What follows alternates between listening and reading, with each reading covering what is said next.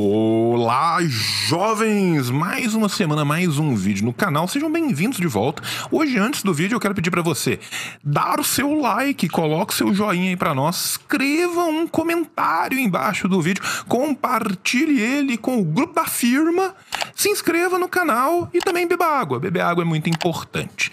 Antes de falar do nosso vídeo de hoje, que já tem um spoiler aqui, ó. Olha para aí, tem um spoiler. Eu quero contar para vocês do melhor cupão que eu já consegui. Então hoje, especialmente antes do vídeo, tem Paraíso dos Cupons. No Paraíso dos Cupons de hoje, eu quero primeiro mandar um beijo para o Fernandão. Beijo, Fernandão. Fernandão, o nosso querido amigo da editora Contracorrente, que ficou completamente louco, abilolado, lelé da cuca, e nos forneceu a todos nós um lindo cupom de 30% de desconto no catálogo inteiro da Contracorrente. É isso mesmo, são 60 títulos autorais com 30% de desconto em cada um deles. É só usar o cupom que vai aparecer aqui agora, graças ao nosso querido Rafa. Assim disse o João 30. Com este cupom você garante 30% de desconto em cada um dos livros da Contra Corrente. João, eu não conheço a Contra Corrente. O que que tem lá na Contra Corrente? Tem Alisson Leandro Mascaro, tem Christian Dunker, tem Florestan Fernandes, tem textos sobre lawfare, tem textos sobre forma do Estado no neoliberalismo. Tem um texto maravilhoso que tem que ser mais lido no Brasil do Adilson José Moreira, que é Pensando como um Negro em ensaio de hermenêutica jurídica que é do caralho. Desculpa, né, a, o meu português, né? Tem vários títulos muito bacanas, né, que vão trabalhar com a história do Brasil, com a economia do Brasil, com o direito no Brasil. Então, você, jovem que queira conhecer a Contracorrente, lembrei de mais outro maravilhoso, que é o título, que é o livro da Thaílis. Eu ainda vou trazer a Thaílis aqui no canal, que é o Crítica ao Feminismo Liberal, Valor, Clivagem Marxismo Feminista, que é uma patada no identitarismo liberal. E espero, sinceramente, de todo coração, Fernandão, vou te dar uma tarefa, agora, tarefa revolucionária. Racismo estrutural e aquisição de propriedade. Tá fora de estoque, vocês consertem isso, que muitos meninos vão querer comprar. Esse é a conta corrente. O Rafa vai fazer passar aí um pouco do site da conta corrente para vocês, vai mostrando as capas dos livros que eu falei e vocês têm 30% de desconto. Então é só entrar lá em editoracontracorrente.com.br e comprar comprar o seu livro com 30% de desconto usando o cupom Assim Disse João 30. O cupom vai aparecer escrito aí de todo tamanho na tela, está válido a partir dessa segunda-feira. Se divirtam-se. Um beijo no coração de vocês. Voltando pro vídeo, como vocês devem ter notado aqui atrás. É tudo espelhado, gente, é muito difícil. Aqui atrás nós temos, a, do ladinho aí da foto do nosso querido presidente Mal, nós temos os quatro volumes da História da Internacional Comunista do William Zay Foster, que foi um grande marxista, diretor, sindicalista dos Estados Unidos e que escreveu essa obra, que é uma obra fundamental para a gente entender a história das internacionais do Brasil, que existia de forma fragmentada, mas um grande livro, um grande esforço teórico para se compreender a história das internacionais fora do pensamento trotskista não existia no Brasil. Né? Você tinha o Bruet, traduzido pela, pela Sanderman, eu acho que o Bruet saiu pela Sanderman, mas não existia nenhum outro esforço completo de traduzir. Essa é a obra do William A. Foster, muito interessante, recomendo fortemente. E hoje nós vamos ter uma live que eu fiz com meu grande camarada Alexandre Rosendo, organizador dos trabalhos de tradução, prefaciador, o homem que fez tudo desse trabalho, né, responsável por esses quatro livros, onde a gente discutiu um pouco o Williams A. Foster, as internacionais. Foi uma coisa bem legal. Espero que vocês gostem. E eu volto no final do vídeo. Então, um beijo no coração de vocês. Paz entre nós, guerra aos senhores. Venceremos. Nosso bagulho é fazer a revolução. Foi martelo e com o copo na mão. Vermelha é nossa bandeira e o nosso coração. Boa noite, camaradas. A gente vai começar aqui a atividade do lançamento oficial do livro A História das Três Internacionais, do comunista estadunidense William Z. Foster. É... Esse foi um projeto que a gente começou a publicação há quatro meses. A gente pegou essa obra até pela, pelo caráter dela, o caráter histórico de apresentar detalhadamente a história do, do processo do que acaba traçando toda a história do processo comunista internacional desde a primeira internacional até 1955, quando foi publicada uh, originalmente. É, a gente já lançou os três primeiros volumes. Tá aqui o, o primeiro, que fala sobre a primeira internacional. O segundo, sobre a internacional socialista.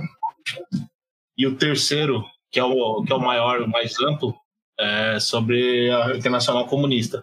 E o quarto vai ser publicado esse mês, que tem como subtítulo o avanço histórico do socialismo, que pega do, principalmente do pós-guerra, com o avanço dos Estados Unidos como principal potência imperialista, até a data da publicação 1955. É, a gente aqui vai contar com a, com a participação do, do, camarada João Carvalho, que ele vai falar um pouco sobre, sobre a história, história do movimento comunista abordada nesse livro, e depois o Alexandre, que inclusive também fez a, a tradução da obra, vai falar um pouco também da, da importância dessa obra, da publicação dessa obra, o, o porquê a gente entrou nesse projeto bastante longo. É, então já vou passar a palavra para o João Carvalho. Então, agradecer né, a presença de todos os camaradas que estão nos vendo aqui ao vivo e também agradecer a todos que vão nos ver depois. Agradecer muito ao Medina que está aqui né, hosteando para a gente. Camarada Rosendo, um prazer incomensurável estar aqui mais uma vez numa live contigo. Né? E eu vou fazer a minha fala aqui, né? Vou tentar me manter num tempo mais humano possível sobre a história das internacionais, principalmente, né, cobrir a história das três internacionais e posteriormente falar um pouco dos movimentos que vão beber nas águas das internacionais, né? Para isso, eu preparei uma apresentação aqui que eu vou ir seguindo, né? Falando historicamente, literalmente na cronologia, né? Quais são as grandes conquistas da primeira internacional? Né? A primeira internacional ela vai existir entre 1864 e 1876. Né? Ela vai ser organizada na IT, né, a partir do que anteriormente tinha sido né, a Liga dos Comunistas, e ela vai ter, dentre a, os seus grandes nortes né, e das suas grandes conquistas, o fato dela ter conseguido assentar as bases do movimento operário moderno, tanto na sua teoria como na sua organização. Né? E nesse sentido, a gente tem que entender que, obviamente, o movimento operário moderno não vai começar com a primeira internacional, mas a primeira internacional vai depurar esse movimento de diversos erros, de diversos desvios que graçavam no movimento socialista como um todo na Europa, né, em suas diversas vertentes utópicas, burguesas, pequeno-burguesas, né? E isso vai ser um trabalho que vai ser muito dependente do trabalho de Marx e de Engels, que é um trabalho que já começa lá atrás, na década de 40, né, e que vai culminar na criação da primeira internacional. Para além disso, a primeira internacional ela é responsável pelo espalhamento do socialismo científico no proletariado, bem como pelo espalhamento da ideia do internacionalismo solidário. Né, as grandes lutas que vão se desencadear na década de 40, né, nas revoluções, na virada da década de 40 para 50, revoluções que né, vão ser grandes derrotas da, das massas trabalhadoras, mas vitórias no sentido de organização, né, elas vão ser muito dependentes das questões nacionais, e essa questão nacional muitas vezes não era interligada a um internacionalismo proletário, né, e muitas vezes era brutalmente dependente de visões não científicas do socialismo. Esse vai ser, essa vai ser uma das grandes vitórias. Né? Uma outra grande vitória, outra grande conquista é a política do proletariado em relação ao Estado. Vai ser com base tanto no Manifesto Comunista, como nos outros livros da literatura marxiana engeliana que vem anteriormente, bem como nos livros e nos, nos panfletos que são desenvolvidos no seio da IT, que nós vamos ter né, uma ideia de qual tipo de política, qual o tipo de organização política, qual seria a visão política do proletariado em relação ao Estado burguês. Né? Também será durante a primeira internacional que se desenvolverá o germe do partido político operário, esses que vão de fato se organizar e espalhar por toda a Europa e também na América, principalmente durante o período da Segunda Internacional. Vai ser durante a primeira internacional que questões ligadas ao movimento sindical, formação de cooperativas, ao sufrágio universal, a questão feminina vão começar a ser melhores desenvolvidas teoricamente e também na sua prática organizacional. Né? Além disso, a primeira internacional já vai se ocupar da questão nacional, da questão camponesa e da questão da organização militar das massas. Né? Nisso sendo muito importante nessa última, o trabalho de Friedrich Engels. Recomendo a todos que vejam a live que nós fizemos aqui no canal da Nova Cultura sobre os 200 anos de Friedrich Engels. Né? Em relação à questão nacional, muitas vezes se pensa somente na questão nacional é, de forma revolucionária de forma proletária, obviamente não um chauvinismo nacional a partir da Terceira Internacional, mas a Terceira Internacional bebe diretamente na fonte da Primeira Internacional. É só a gente lembrar aqui como eram as abordagens de Marx e Engels em relação à questão irlandesa, à questão polonesa, a balcanização do, da, da área do da a gente fugiu a palavra aqui, daqui a pouco volta, dos sudetos do centro-sul da Europa, né, da área dos Balcãs mesmo. Né? Para além disso, nós vamos ter a formação de quadros, será durante a primeira internacional que vão se desenvolver vultosos quadros de dirigentes operários, né, que era algo que faltava muito ainda antes deste período.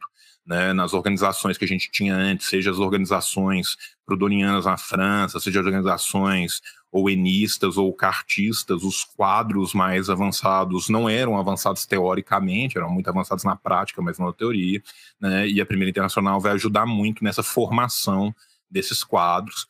E por fim, nós vamos ter na Primeira Internacional a sua grande culminância na Comuna de Paris. Né? Lembremos-nos aqui que a Comuna de Paris foi uma primeira experiência vitoriosa durante um tempo, e posteriormente derrotada, mas da sua derrota diversos ensinamentos foram retirados que vão ser muito válidos ulteriormente, principalmente para as grandes vitórias da Terceira Internacional e do movimento anticolonial, que é uma das conquistas da Primeira Internacional. Né? Lembrando né, que dentre os grandes documentos históricos da Primeira Internacional, né, eu recomendo muito a leitura a todos do chamado inaugural da AIT, que é escrito por Marx, que é um primor, né, as regras de associação à Primeira Internacional, a Guerra Civil na França, que o Marx faz o balanço da Comuna, e também durante o período da Primeira Internacional é que vai surgir o livro 1 do Capital.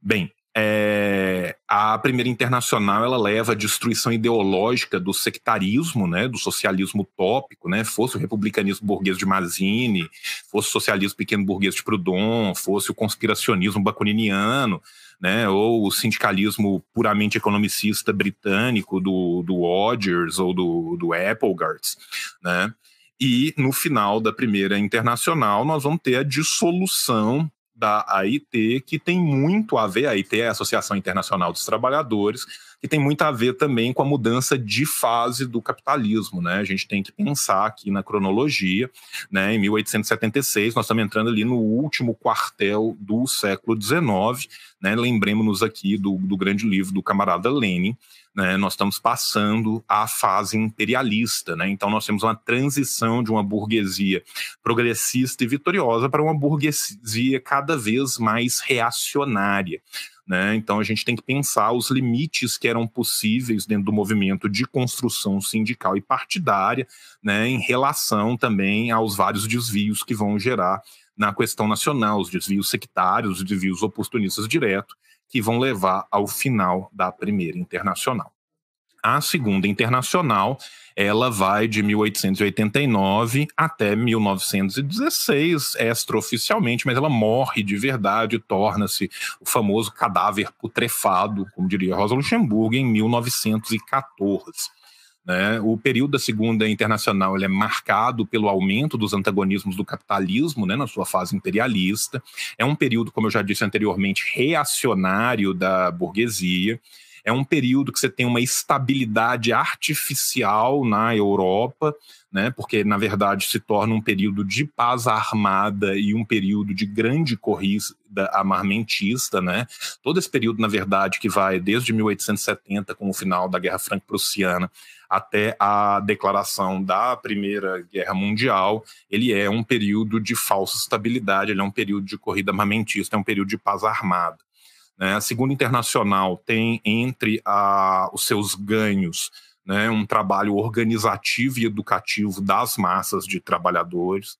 Vai ser durante a Segunda Internacional que nós vamos ter a construção dos grandes partidos, dos grandes sindicatos e das grandes cooperativas, mas exatamente esse momento de falsa estabilidade acaba por levar a um desvio da Segunda Internacional que vai adotar principalmente a sua via parlamentar, ou seja, é, buscar-se-á muito mais uma participação congressual, uma mudança não revolucionária do que propriamente uma mudança revolucionária. Né? Então, nós vamos ter a, internacional, a segunda internacional buscando uma pauta mínima, salários, jornada de trabalho, seguridade social, legislação fabril, sufrágio, em detrimento de uma pauta máxima, de fato, a revolução. Né? Obviamente que existe uma importância nessas pautas econômicas, né? mas a gente nunca pode olvidar o horizonte revolucionário como nosso fim último e como nosso mote máximo de batalha. E foi isso que a Segunda Internacional fez. Né? Vai ser durante o período da Segunda Internacional que exatamente esse momento de estabilidade, esse momento de crescimento do imperialismo vai levar à formação de uma plutocracia operária, de uma aristocracia operária, é, essa cooptável por líderes reformistas e conciliadores, como se tornam os líderes da Segunda Internacional. Né? Nós vamos ter durante toda a Segunda Internacional, por parte dos governos capitalistas, aquilo que muitos historiadores vêm a chamar de política da cenoura e do bastão.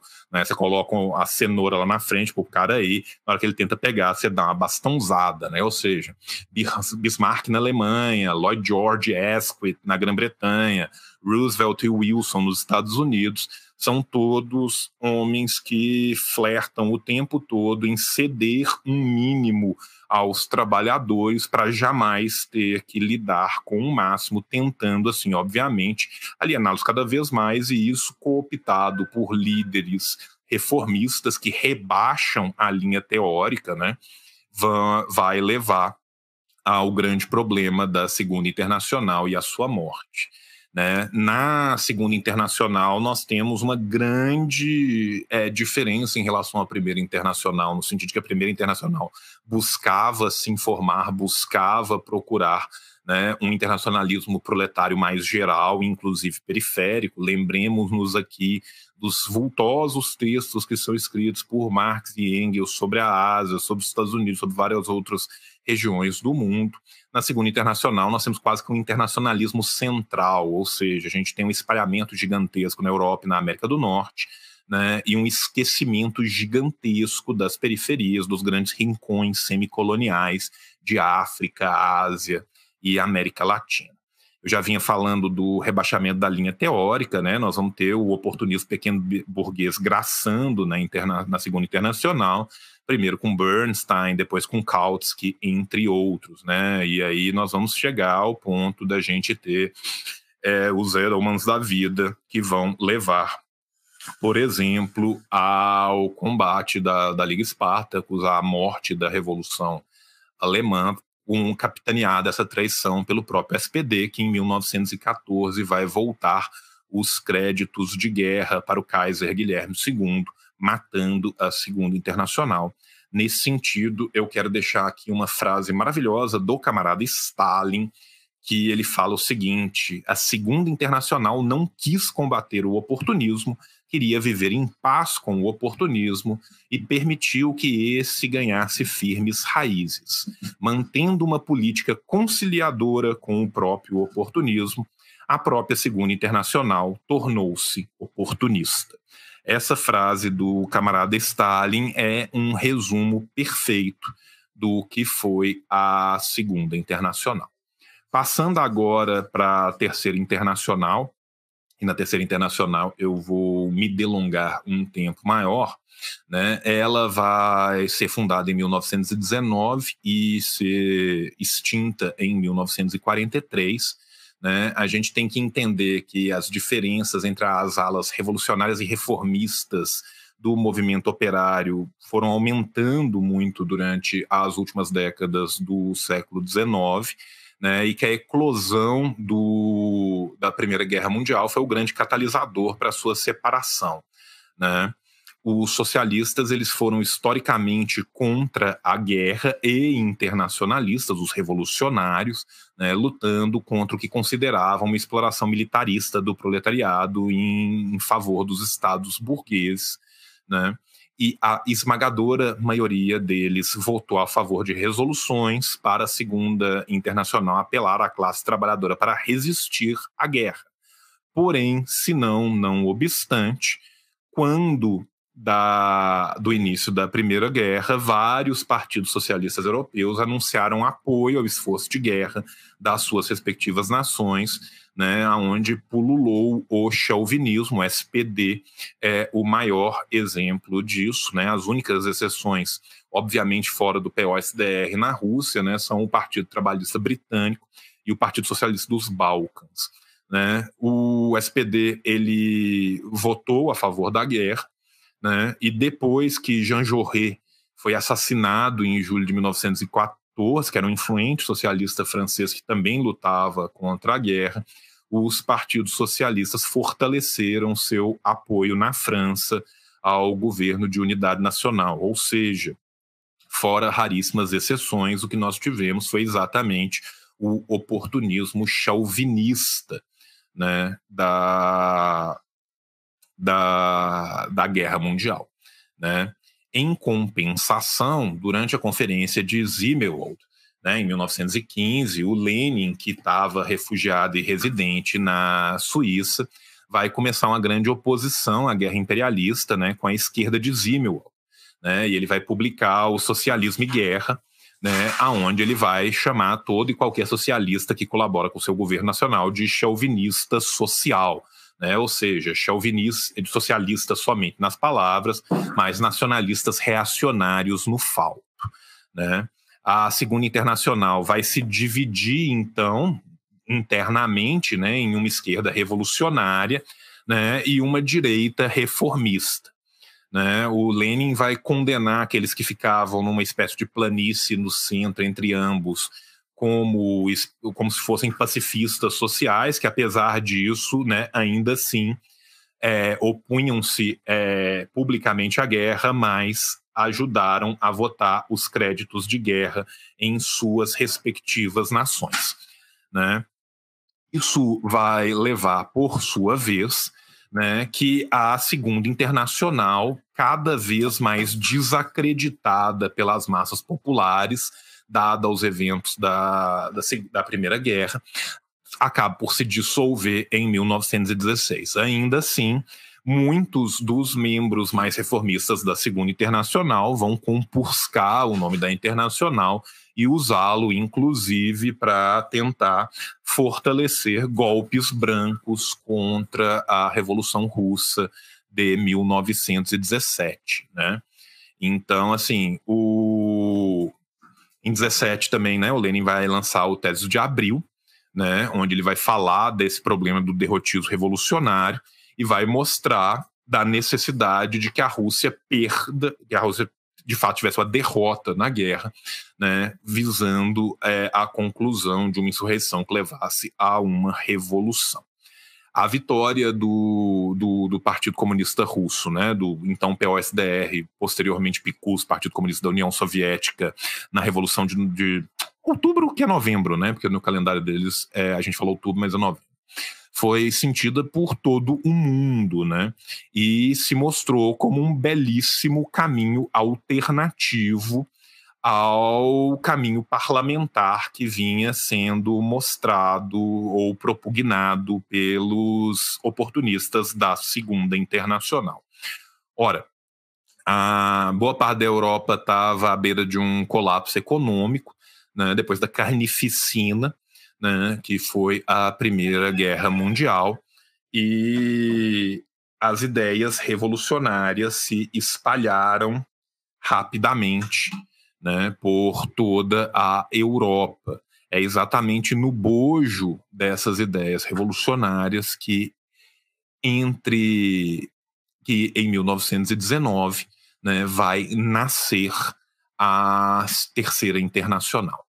Bem, é, durante esse período inicial, né, de 19 a, a 24, né, da Comintern, da Internacional Comunista, né, com a Revolução Bolchevique sob o ataque da Guerra Civil na Rússia, né, e com uma onda de revoluções ainda pulando na Europa, a prioridade era a exportação da, da Revolução. Né, e nesse sentido, vários partidos vão criar as suas alas militares, né, se preparando para a possibilidade de uma guerra civil, respectivamente, nos seus lugares. Né? Também vai ser nesse período de 19 a 24 que nós vamos ter os grandes documentos internacionalistas da Internacional que vão se preocupar de fato com a questão nacional e que vão voltar seus olhos para o que hoje muitas vezes a gente chama de terceiro mundo, para essas periferias semicoloniais. Né? Vamos lembrar aqui que ainda em 17 para 18 o camarada Stalin já faz o seu apelo aos muçulmanos trabalhadores do Oriente, né? Em 18, a gente tem a publicação do decreto russo da, da União das Repúblicas Socialistas Soviéticas, que vai permitir né, a autodeterminação de toda e qualquer nação ali dentro. Né, em 1920, isso tudo vai ser culminado no Congresso de Baku dos Povos do Oriente, aonde o lema da Internacional vai ser mudado do seu original povos do mundo, é, trabalhadores do mundo univo para trabalhadores e povos oprimidos do mundo univos. Né? O Comintern, nesse período, vai estar tá envolvido concomitantemente à Guerra Civil em revoluções por toda a Europa. Né? Começa com a Revolução Soviética Húngara em, em 19. Né? Tem também a tentativa da ação de março de 21 na Alemanha. Né? Então, assim, é, existem diversas ações que são concretizadas nesse período. Né? Para além disso, né, nós vamos lembrar aqui que o Comintern foi fundado em um congresso realizado em Moscou, de 2 a 6 de março de 19, que abre né, com uma grande homenagem a Karl Liebknecht e Rosa Luxemburgo, que tinham recentemente sido assassinados pelos Freikorps durante a Revolução da Liga Espartacus, que ocorre também nesse grande contexto do, da Guerra Civil Russa. Né, estavam presentes 52 delegados de 34 partidos, ou seja, 34 nações representadas, que vão formar então o comitê executivo com representação das sessões mais importantes, e os demais partidos que forem ingressando teriam também os seus próprios representantes.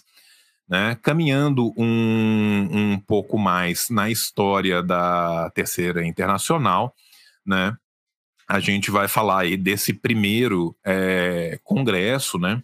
O, grandes nomes vão estar presentes em Lenin, Trotsky, Kolontai, né? O Zinoviev vai estar presidindo. E o principal tema deste primeiro congresso foi a discussão da diferença fundamental entre o que, deve, o que é a democracia burguesa e o que deveria ser a ditadura do proletariado.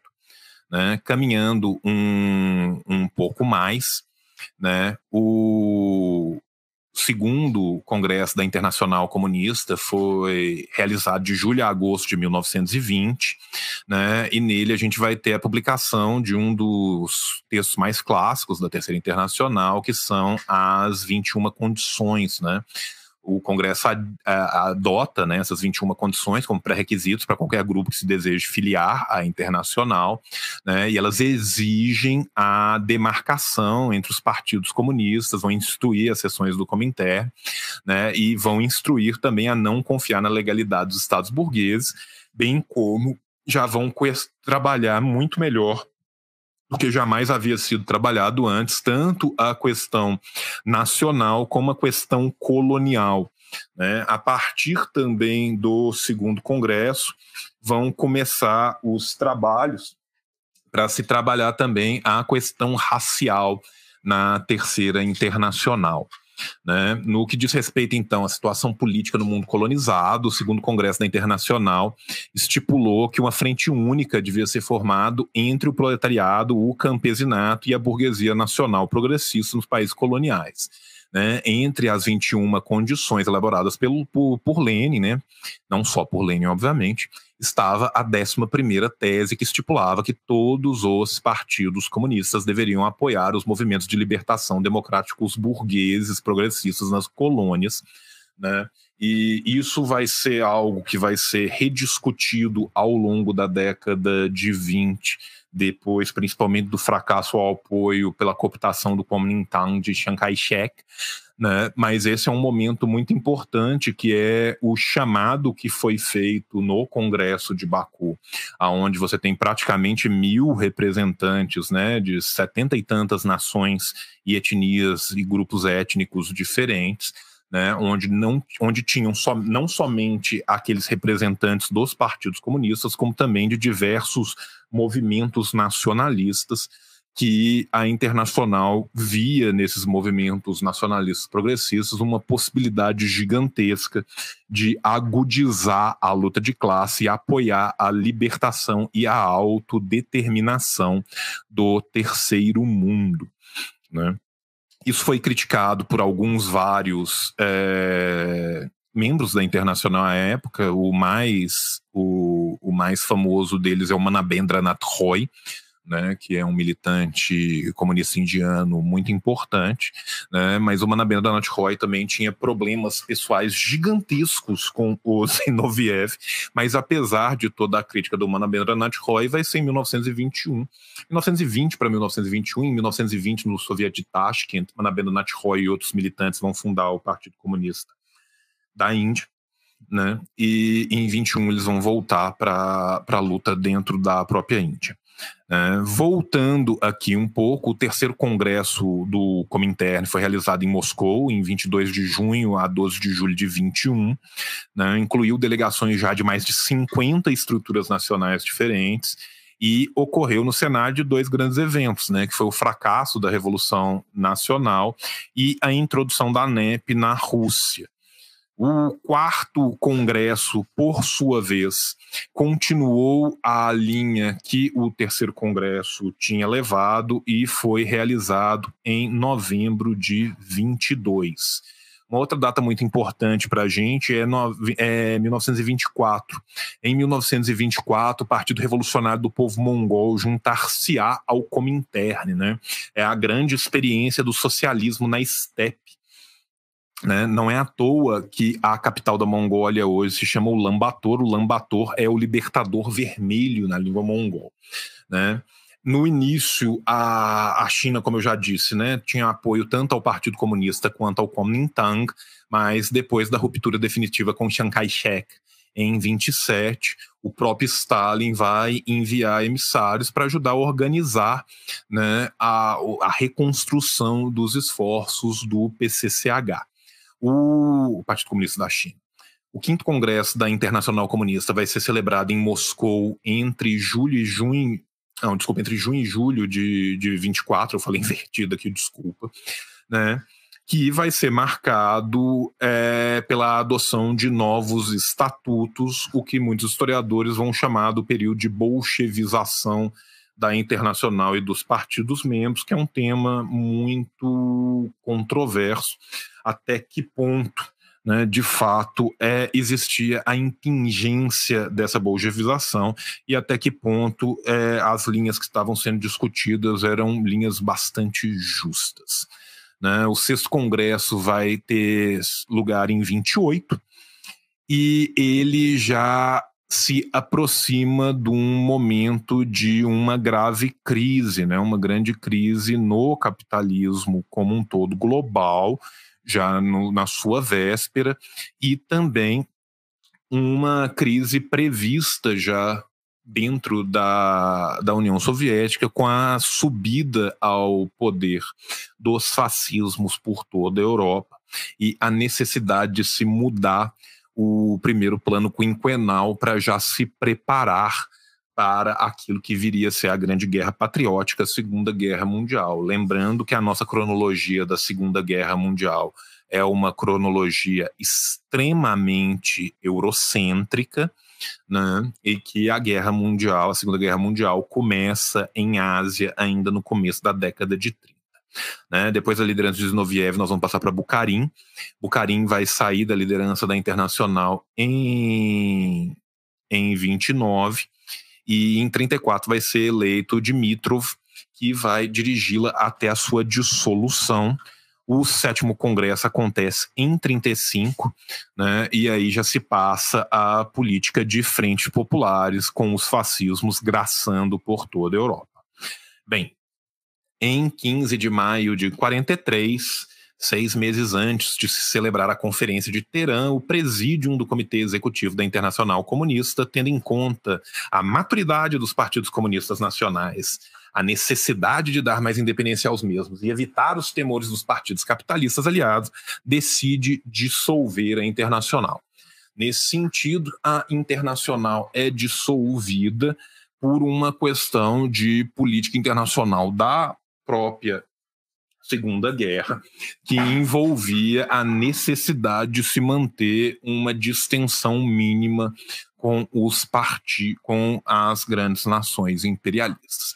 Porém, em 47 será criado o Cominform como substituto do Cominterra, né, que reunirá os partidos diversos partidos comunistas que posteriormente vão é, manter a comunicação com as seções nacionais. Mesmo não tendo uma organização internacional, os diversos partidos comunistas de todo o mundo vão seguir as diretrizes do Partido Comunista da União Soviética, infelizmente com muitos deles continuando segui-las a partir do vigésimo congresso, onde teremos a traição khrushchevita. Pois muito bem, como minha fala já está ficando muito grande, eu quero falar por último agora, para além da terceira internacional, um pouco do que a terceira internacional vai criar para as lutas em todo o mundo. Primeiro, será a terceira internacional que de fato trará a baila finalmente em sua última consecução a questão nacional, a questão é, colonial, a questão racial, a interligação entre todas essas. Se não fossem os esforços teóricos e organizativos envidados pela Terceira Internacional, nós não teríamos boa parte das lutas anticoloniais vitoriosas e das experiências vitoriosas do socialismo real em América Latina, em Ásia, em, em África. A terceira internacional foi quem construiu o arcabouço que tornou possível a exportação de um modelo revolucionário vitorioso às periferias do sistema e que colocaram um terço da humanidade marchando em direção a uma transição ao socialismo. Nesse sentido, a obra que a gente está trazendo aqui pela nova cultura hoje, ela é de uma importância fulcral para os estudos no Brasil. Ela nunca tinha sido traduzida antes e a gente contava com material lacunar, específico e muitas vezes brutalmente revisionista. Eu vou passar agora a palavra ao grande camarada Alexandre, que vai falar não só da importância do livro, como também quem foi o dirigente revolucionário William Zay Foster. Agradeço a todos que estão nos acompanhando aqui e passo a palavra de volta para o Medina poder trazer o Alexandre. Obrigado. Valeu, camarada. Agora eu vou passar para o Alexandre, ele vai falar um pouco mais sobre sobre a obra, a importância dela, esse, o que, que motivou a gente a fazer esse projeto dividido nesses quatro volumes. Com a palavra, Alexandre. Bom, então, é, companheiros, companheiras, primeiramente queria agradecer a todos e todas vocês aqui pela presença, pela paciência de quase 10 horas da noite ainda estarem aqui no, nos ouvindo. Realmente, eu tô, tô reparando que tem bastante gente aqui é, ouvindo nossa live, nos prestigiando. Para mim é um, uma grande honra saber que tem gente, tanta gente interessada numa obra de uma importância tão fulcral, né, como o João disse, de uma importância tão assim como não houve antes aqui no, no Brasil. Essa fala final que o João fez, né, de que até então o que a gente tinha no Brasil era um material muito picado, era um material muito academicista e sem um, um, um, uma perspectiva militante sobre a história da, das internacionais, né? Realmente, é, eu posso começar aqui a minha fala, companheiros, é, sem querer puxar a sardinha para as edições Nova Cultura, mas já puxando, que é o seguinte: a Nova Cultura ela pode se gabar hoje em dia de ter colocado o seu tijolinho, tijolinho modesto que seja, na construção da Revolução Brasileira. Por quê? Essa obra da História das Três Internacionais, de autoria aí do William Z. Foster, era uma obra do tipo que nunca foi antes publicada na, aqui para o mercado chamado mercado editorial brasileiro, né? Eu tenho certeza absoluta, companheiros, companheiras, que todos vocês aí, no decorrer da formação marxista de vocês ou coisa parecida, já tentaram procurar livros que falassem da história da, das internacionais comunistas. Provavelmente aí na Livraria Cultura, nas estantes virtuais aí da vida e tal. Eu tenho certeza absoluta também que vocês não devem ter encontrado uma sequer que falasse nesses termos que a história das três internacionais fala, por exemplo. Aqui no Brasil, é, por conta da precariedade né, é, de fontes, por conta de anos e anos aí de predomínio do revisionismo, hum, uma obra desse tipo é algo inédito né, para a realidade brasileira. E vou mais além, vou mais além ainda.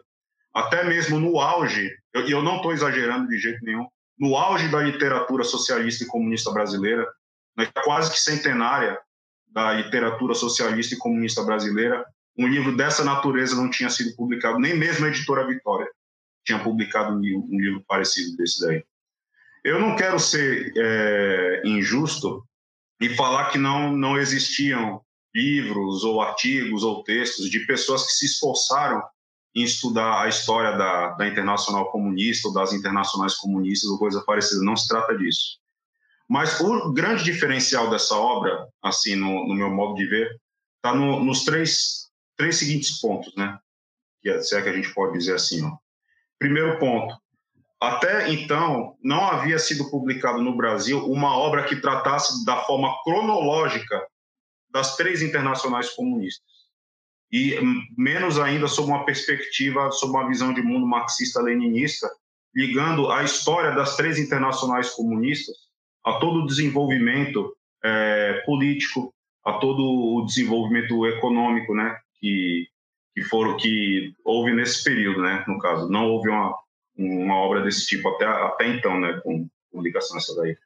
Segundo ponto, a esmagadora maioria das obras que estão presentes aí né, na literatura brasileira sobre a, a terceira internacional, segunda, primeira e tal, tem um, um caráter puramente acadêmico. Elas não têm uma perspectiva militante. E por maior que seja o valor evidente de uma, de uma literatura acadêmica, essas literaturas elas pecam por, por exemplo, ao invés de você fazer, por exemplo, uma história geral e global da primeira internacional, da segunda internacional, da terceira internacional, o que, que geralmente os acadêmicos fazem? Eles pegam, sei lá, um período extremamente específico, extremamente específico mesmo da terceira internacional, e dão uma riqueza de detalhes tremenda, mas como eles não conseguiram pegar o processo global, todo o nosso entendimento sobre a terceira, sobre a segunda, sobre a primeira internacional fica altamente prejudicado.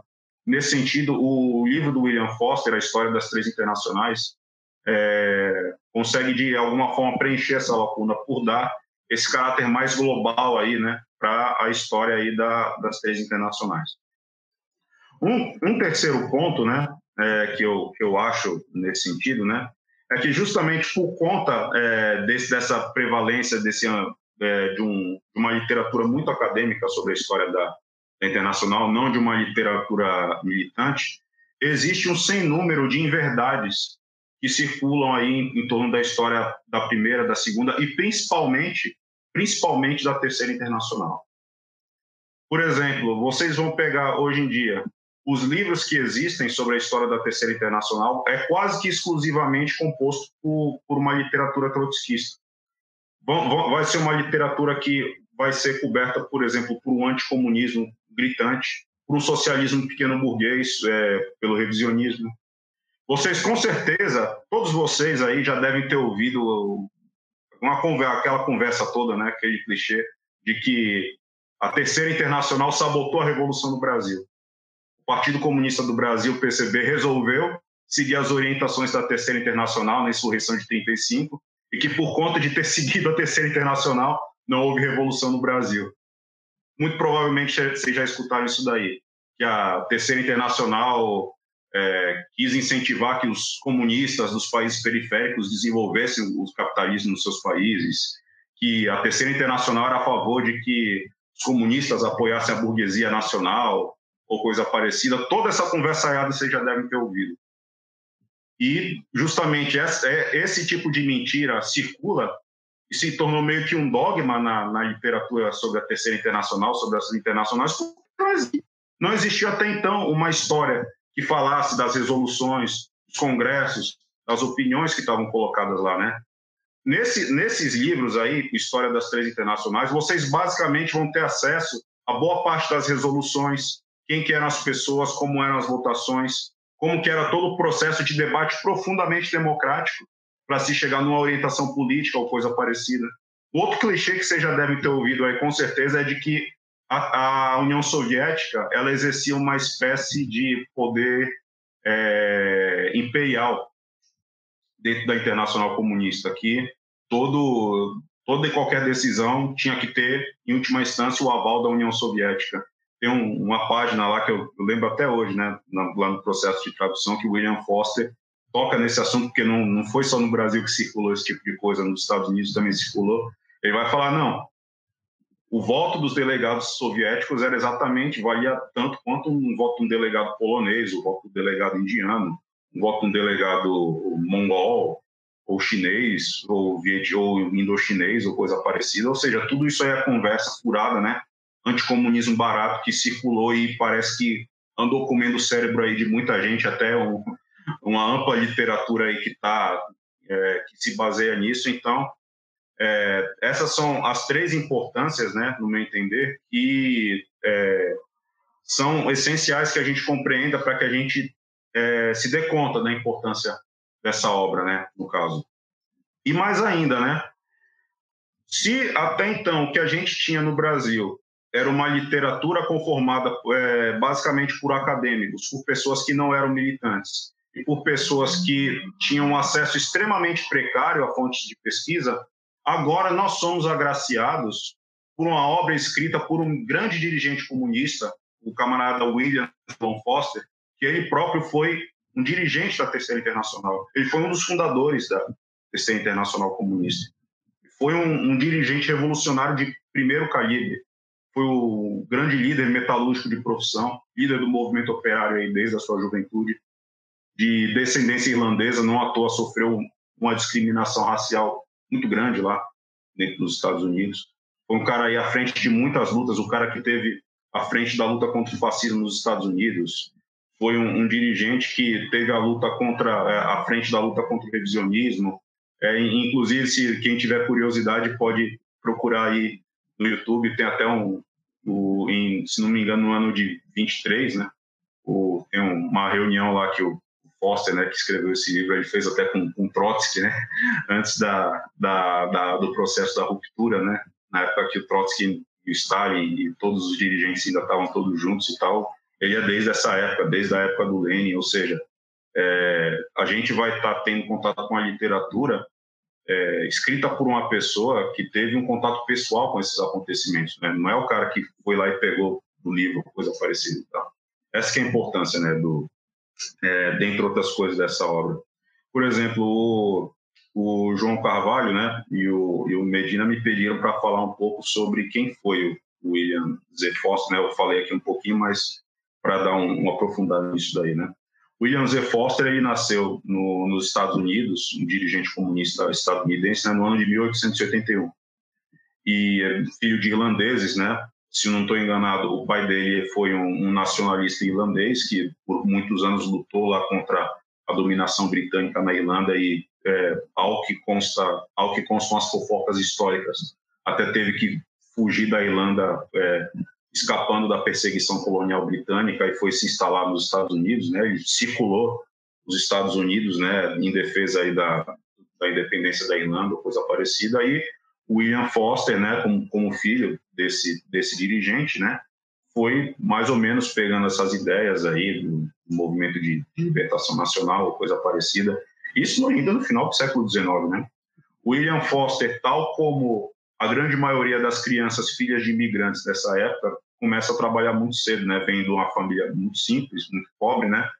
E com 13 anos, para vocês terem uma ideia, ele se torna um, um dirigente sindical. Já trabalhava aí na, nas empresas, nas fábricas e tal. Chegou a trabalhar em, em armazéns também, essas coisas. Ia é, se, se, virando né, no, nos empregos que davam, coisa parecida. E é, constatando a realidade de, de miséria, é, de exploração brutal que tinha sobre a classe operária dos Estados Unidos, ele foi entrando em contato com, com essas ideias, né, no caso. Por exemplo, é, o, foi, foi, se não me engano, no ano de mil, 1900 que o William Z. Foster ele, ele ingressa numa organização internacional sindical que chama Industrial Workers of the World, ou seja, operários industriais do mundo, que era uma espécie de uma internacional sindical, né, que organizava sindicatos ou, coisa parecida, né. Por muito tempo ele foi membro do Partido Socialista Americano, também, né, que foi um, dos partidos proeminentes, né, da, do, do socialismo estadunidense ou coisa parecida.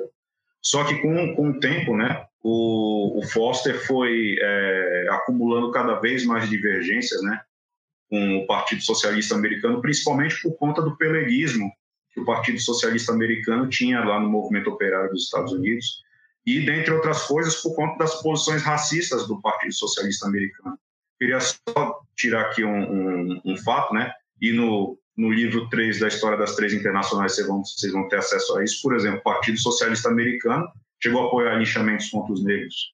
Eles tiveram uma briga muito grande com, com a Terceira Internacional, porque a Terceira Internacional se opôs à discriminação dos negros e das populações asiáticas nos Estados Unidos. Isso aí gerou uma briga muito grande. Tal. E o Foster, né, já que ele era migrante irlandês, também sofreu discriminação racial, foi uma pessoa que teve uma sensibilidade maior né, para tratar dessa questão dos negros, para se opor à discriminação no período em que os negros, basicamente, quase todos estavam na, nas fazendas, né?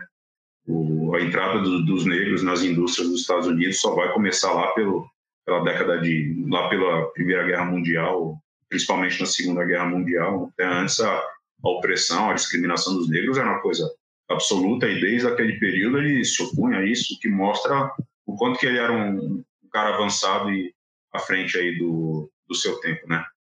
Conforme eu tinha dito, ele participou também, foi um dos participantes aí do processo aí de fundação da Terceira Internacional, é, foi um dos fundadores do Partido Comunista dos Estados Unidos, o CPUSA, no ano de 1919, e nesse mesmo ano de 1919, ele também é, começa a ostentar no currículo dele o fato de ele ter dirigido a grande greve geral do aço nos Estados Unidos, que foi, como o nome diz, uma greve geral que unificou, se eu não estou enganado, 24 sindicatos da categoria dos trabalhadores aí das usinas de aço, da siderurgia ou coisa parecida, e fez uma grande greve que impôs derrotas históricas sobre a burguesia estadunidense que investia nesse setor ou coisa parecida. E isso fez, não à toa, William Foster despertar um, um ódio tremendo entre as classes dominantes lá do, dos Estados Unidos. É, eu acho que, dentre outras coisas, né, o William Foster ele saiu candidato à presidência dos Estados Unidos por três vezes. E ele foi o único candidato que tinha como vice-presidente já naquele período, né? Na década de 20, década de 30, a época que o, o terror racial nos Estados Unidos estava a todo vapor, o vice-presidente, o vice-presidente dele era um negro também, outro líder histórico aí do, do Partido Comunista do, dos Estados Unidos e, e, tudo mais. Ou seja, são ele tem feitos aí muito muito importantes, né, na vida dele. Por exemplo, uma outra luta ideológica muito importante que William Z. Foster conduziu naquele período foi a luta contra uma corrente revisionista que ficou conhecida como Brauderismo. Provavelmente no livro vocês vão é, é, ter contato com, com, essa literatura, mas em síntese o que aconteceu foi o seguinte, né? É, naquele período da Segunda Guerra Mundial, conforme vocês sabem, os Estados Unidos deixou de ser uma mais uma das potências imperialistas para virar superpotência imperialista principal.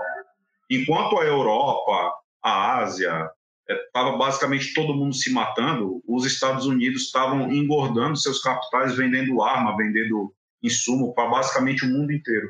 O PIB industrial dos Estados Unidos, que já era o maior do mundo, dobrou em questão de seis, dos seis anos da Segunda Guerra Mundial. Ou seja, com esse boom industrial aí do período da Segunda Guerra Mundial, realmente se chegou numa situação nos Estados Unidos em que é, faltava gente para preencher as vagas do, dos postos de trabalho lá da indústria.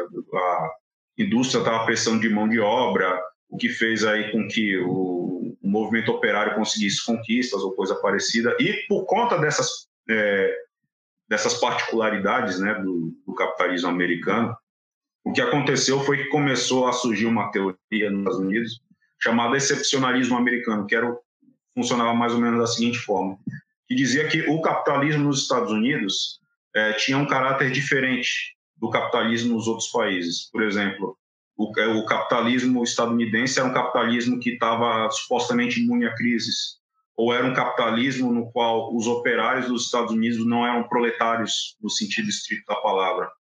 E é, essa era, era o que se entendia como excepcionalismo americano, daí, tipo, o caráter excepcional do capitalismo americano. E o brauderismo, né? Brauderismo, esse termo conta desse dirigente histórico do, do Partido Comunista dos Estados Unidos, chamado Earl Browder, ele quis implementar isso dentro da, das ideias do partido, né, no caso. Dentre outras coisas, ele foi um, um dos que defendeu a posição né, de que o Partido Comunista dos Estados Unidos teria que ser liquidado em prol de uma união contra o fascismo ou, coisa parecida. E o Foster, né, apoiado aí também pelo, pelo Stalin, né, por outros dirigentes internacionais, condu, conduziu uma grande derrota aí contra o, o Earl Browder, né, e fez com que o, a linha revolucionária por algum tempo fosse vitoriosa, né, dentro do Partido Comunista dos Estados Unidos. Enfim, foi um, um dirigente aí de primeiro calibre, né, que eu acho que todo mundo ganha muito, né, tendo contato com alguém que teve uma capacidade, né, um nível de dedicação à causa revolucionária que poucos nos Estados Unidos tiveram, né? Tirando aí os líderes aí do movimento dos Panteras Negras ou de outros movimentos, eu acho que tem poucos dirigentes que estão aí à estatura do William Z. Foster. Só mais alguma coisa, algumas coisas aqui, companheiros, que eu queria é, trazer aqui para vocês. É, não, não vou mais me, me, alongar muito, mas que é um, mais um, um, algumas questões que eu acho importante, né, para a gente trazer. É que é o seguinte, ó, vamos mais assim acerca das importâncias né, desse livro, História das Três Internacionais. Basicamente, o que vocês vão ver lá na Nova Cultura, que esse esse livro, né, ele foi publicado pra, pela gente em quatro volumes, né, no caso. Mas na verdade ele é um calhamaçuzão de, de 600 páginas, né, no caso. E o que, que acontece? Por conveniência aí da, da leitura, por fazer uma coisa mais, é, é, como que eu posso dizer, uma leitura mais concentrada, a gente achou melhor falar em quatro, é, fazer em quatro volumes, né? Porque, na verdade, os quatro volumes, eles representam, na verdade, é, os, quatro, os quatro grandes capítulos né, que compõem esse livro, História das Três Internacionais. O primeiro livro, obviamente, sobre a Primeira Internacional.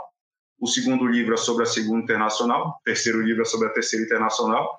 O quarto livro não é sobre a Quarta Internacional, que a Quarta Internacional não existiu. Os trotskistas que tiverem ou me ouvindo aqui, que me perdoem, por gentileza.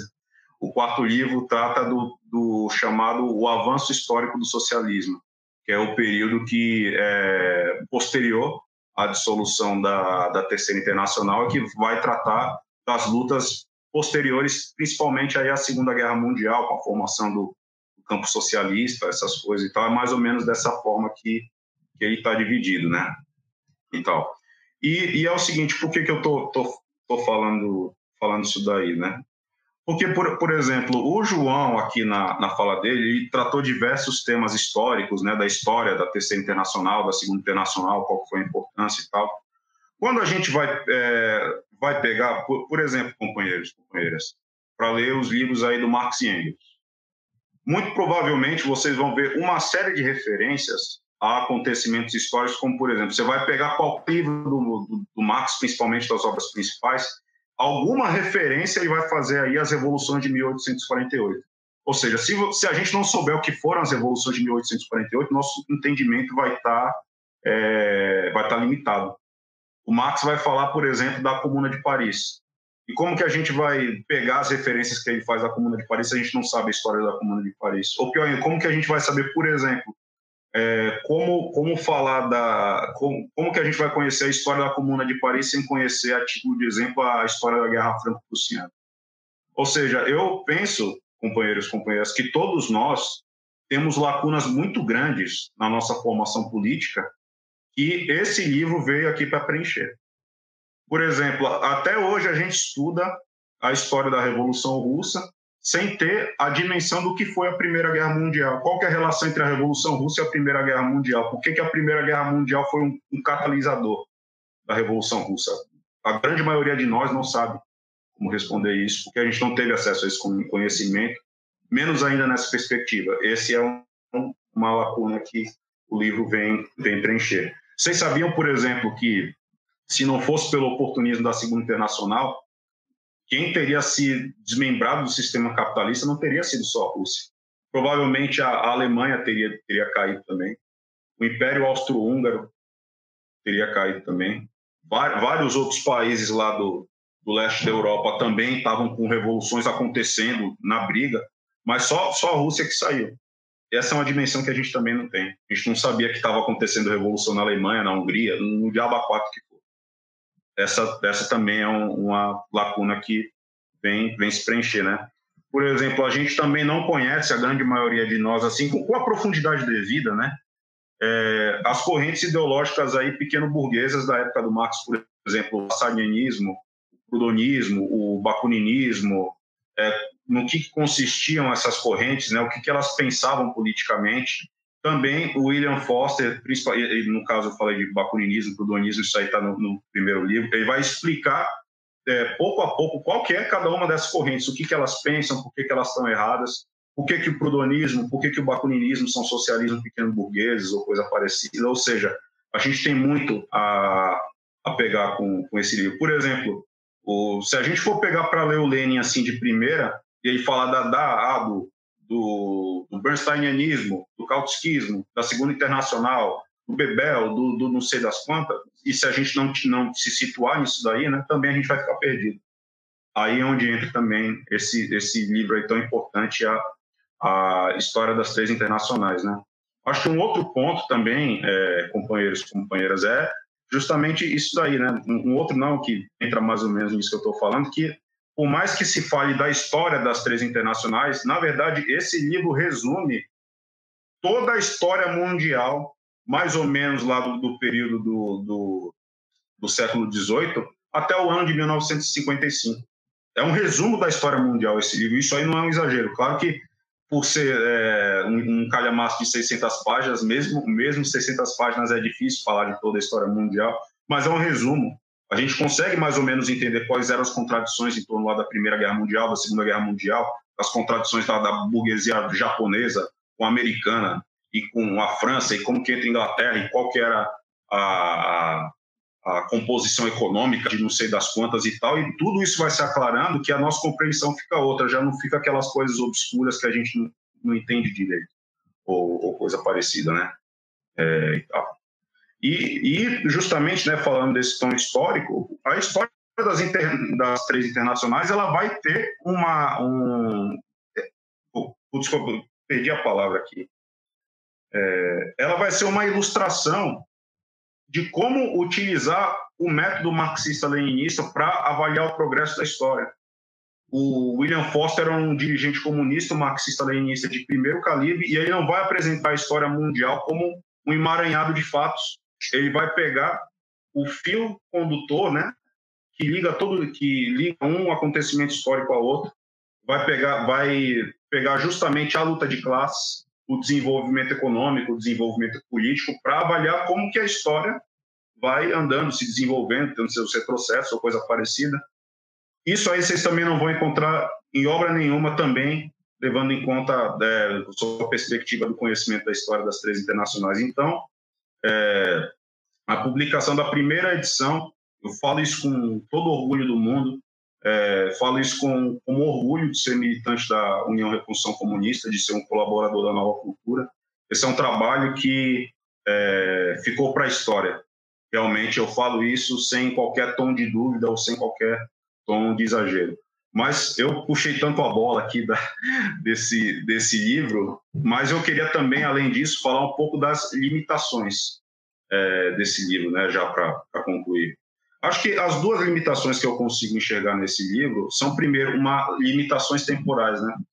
Como é um livro de 1955, ele, por, por exemplo, deixa de tocar em assuntos extremamente importantes, né, para a compreensão é, da, da história mundial, né? Como, por exemplo, o 20 Congresso do Partido Comunista da União Soviética, que seria só em 1956, como não tinha acontecido, ele não fala sobre.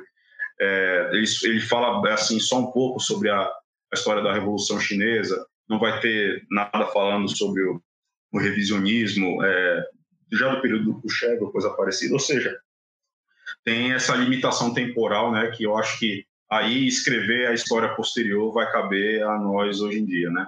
Eu acho que a segunda limitação é, dessa obra, e eu vou dar uma ênfase aqui no, no quarto volume, né, que eu acho que é um, um, algo que vocês têm que tomar cuidado, várias vezes, né, por mais que o William Foster tenha sido um dirigente de primeiro calibre, um grande revolucionário, vocês vão ver várias passagens em que ele defende, né, é, a questão, assim, ele tem uma ilusão, né, de que por conta aí das condições criadas após a Segunda Guerra Mundial, em que os comunistas se tornaram uma força política é, é, muito grande, é, acabaram se desenvolvendo condições para que houvesse uma transição pacífica para o socialismo é, dentro de determinados contextos ou coisa parecida, aqui no meu entender é uma ilusão. Isso aí, isso aí, é, claro, com todo respeito aí ao grande dirigente que ele foi, eu acho que isso aí não faz qualquer sentido, né?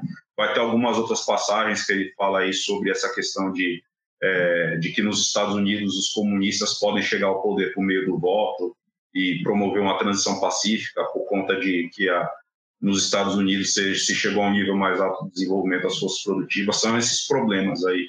Mas que é, essas pinceladas aí problemáticas de forma nenhuma tiram todo o valor dessa obra que, no entender, é comensurável e esse tem que ser o livro de cabeceira de todo comunista, de todo militante comunista, de todo militante sindical, operário consciente. Bom, é isso, companheiros. É, fico por aqui, passo aqui a bola para Medina e muito obrigado a todos e todas que essa paciência que eu Valeu, camarada. É, eu gostaria de falar um pouco é, sobre o selo, o trabalho que a gente desenvolve há alguns anos já. E desde 2018 que a gente retomou esse trabalho, a gente vai fechar esse ano com 50 títulos publicados. É, e também a gente, nesse, nesse tempo, desde 2018, a gente desenvolveu o Clube do Livro por uma Nova Cultura, que quem tiver interesse pode assinar em duas modalidades, ou de 40 reais ou de 60, e recebe um livro por mês do nosso catálogo, além de ter desconto na nossa loja, em todos os nossos outros livros. E também a, a gente está planejando algumas, algumas novidades para o ano que vem, que a gente conseguiu atingir nossa, nossas primeiras metas lá no catarse.me barra nova cultura. E para o ano que vem a gente também está fazendo um planejamento de oferecer mais brindes, marca páginas, eh, participação em sorteios, etc. Então, quem tiver interesse pode procurar lá. E aproveitando também, até do próprio tema então, e também em torno do, do do livro, é, recentemente também a gente lançou essa obra aqui, A Libertação Negra do Harry Haywood, que também foi um, foi um, um dos grandes dirigentes comunistas estadunidenses que viveu um tempo considerável na União Soviética, inclusive chegou a, a, a participar da, da confecção da, da orientação para a questão negra nos Estados Unidos, da Terceira Internacional. Ele foi um do, dos principais contribuidores para isso.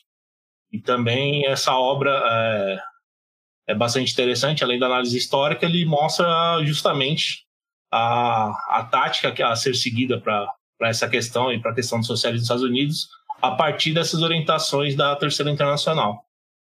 É, agora a gente vai também abrir para as perguntas, uh, então quem quiser pode ir fazendo as perguntas aí, o pessoal já foi fazendo é, durante a fala do, dos dois camaradas. É, então vou, vou começar aqui apontando algumas, daí os dois camaradas podem respondendo, enquanto isso o pessoal pode ir respondendo aí. É, a primeira é do Vitor Matos, ele pediu a opinião sobre o Zinoviev, e, e juntando, acho que a gente pode até juntar um, um pouco com outra do, do Arthur, ele fala sobre o pergunta sobre o papel do oportunismo na Segunda Internacional é, para o esmagamento da Revolução Alemã e fala se e pergunta se só só só se deu por causa de, dessa influência da Segunda Internacional ou tiveram outros problemas. E, e por ter, em terceiro, o Jomir Brito pergunta do papel do Stalin na Terceira Internacional. Passa a palavra para vocês agora. É, eu vou começar então do, do Zinoviev. A melhor coisa que o Zinoviev fez na vida dele foi a presidência do Congresso de Baku. Tá? O Zinoviev presidiu o Congresso de Baku. O Congresso de Baku é um congresso extremamente importante na história da Terceira Internacional para o espalhamento principalmente na Ásia, né, dos motes da questão nacional e da questão colonial para boa consecução das lutas anticoloniais que ocorreram né, posteriormente na Ásia. É, então, assim, essa, para mim, é a melhor contribuição do Zinoviev. O Zinoviev vai sair posteriormente, ainda na década de 20, da Terceira Internacional, da, da, da, da chefia da, da, da Terceira Internacional, e vai sair exatamente porque ele entra em algumas contendas internas de onde ele adota linhas que são bastante questionáveis dentro do, do PICUS, né? Então, assim, o Zinoviev eu prefiro lembrar da contribuição dele em relação aos povos do Oriente como uma boa contribuição do que propriamente e além disso discutir o, o restante dos erros do Zinoviev. Vou, vou, vou, ser muito gentil com o Zinoviev aqui. Se o Rosendo quiser fazer a parte de bater no Zinoviev, eu fiz a parte de falar das coisas boas que apesar dos pesares o Zinoviev fez.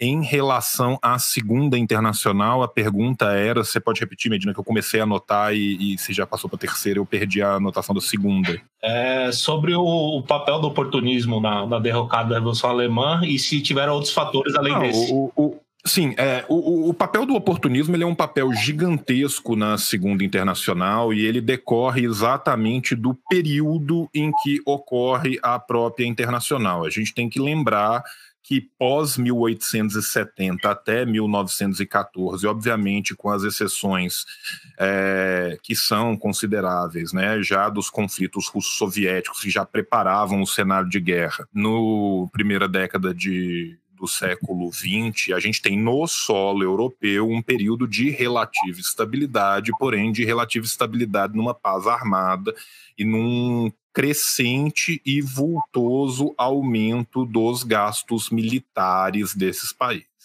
Vez que esses países estavam num equilíbrio muito é, dinâmico e complexo, ao mesmo tempo que você tinha inovações tecnológicas gigantescas que requisitavam cada vez mais recursos, com o imperialismo graçando em todo o terceiro mundo, Né? Vamos lembrar do Engels aqui no Antidurring. Né? Boa parte das construções militares da época já chegavam até, já saíam do estaleiro defasadas. Né? Tão grande eram os movimentos tecnológicos que a gente tinha na indústria militar e bélica.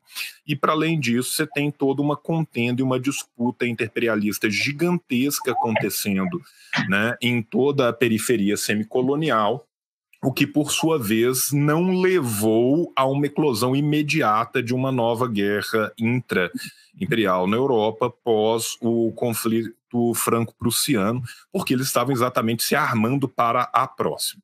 Nesse sentido, esse movimento também com o movimento dos vultosos capitais que investidos no exterior vão render muito mais do que o limite que eles tinham de rendimento a essa época na própria Europa, bem como a junção do capital financeiro, né, com o, os outros capitais que vão dar consecução ao imperialismo, isso vai permitir uma cooptação de parte da classe operária europeia, né, e uma cooptação que vai se dar muitas vezes pelo congraçamento de pautas mínimas.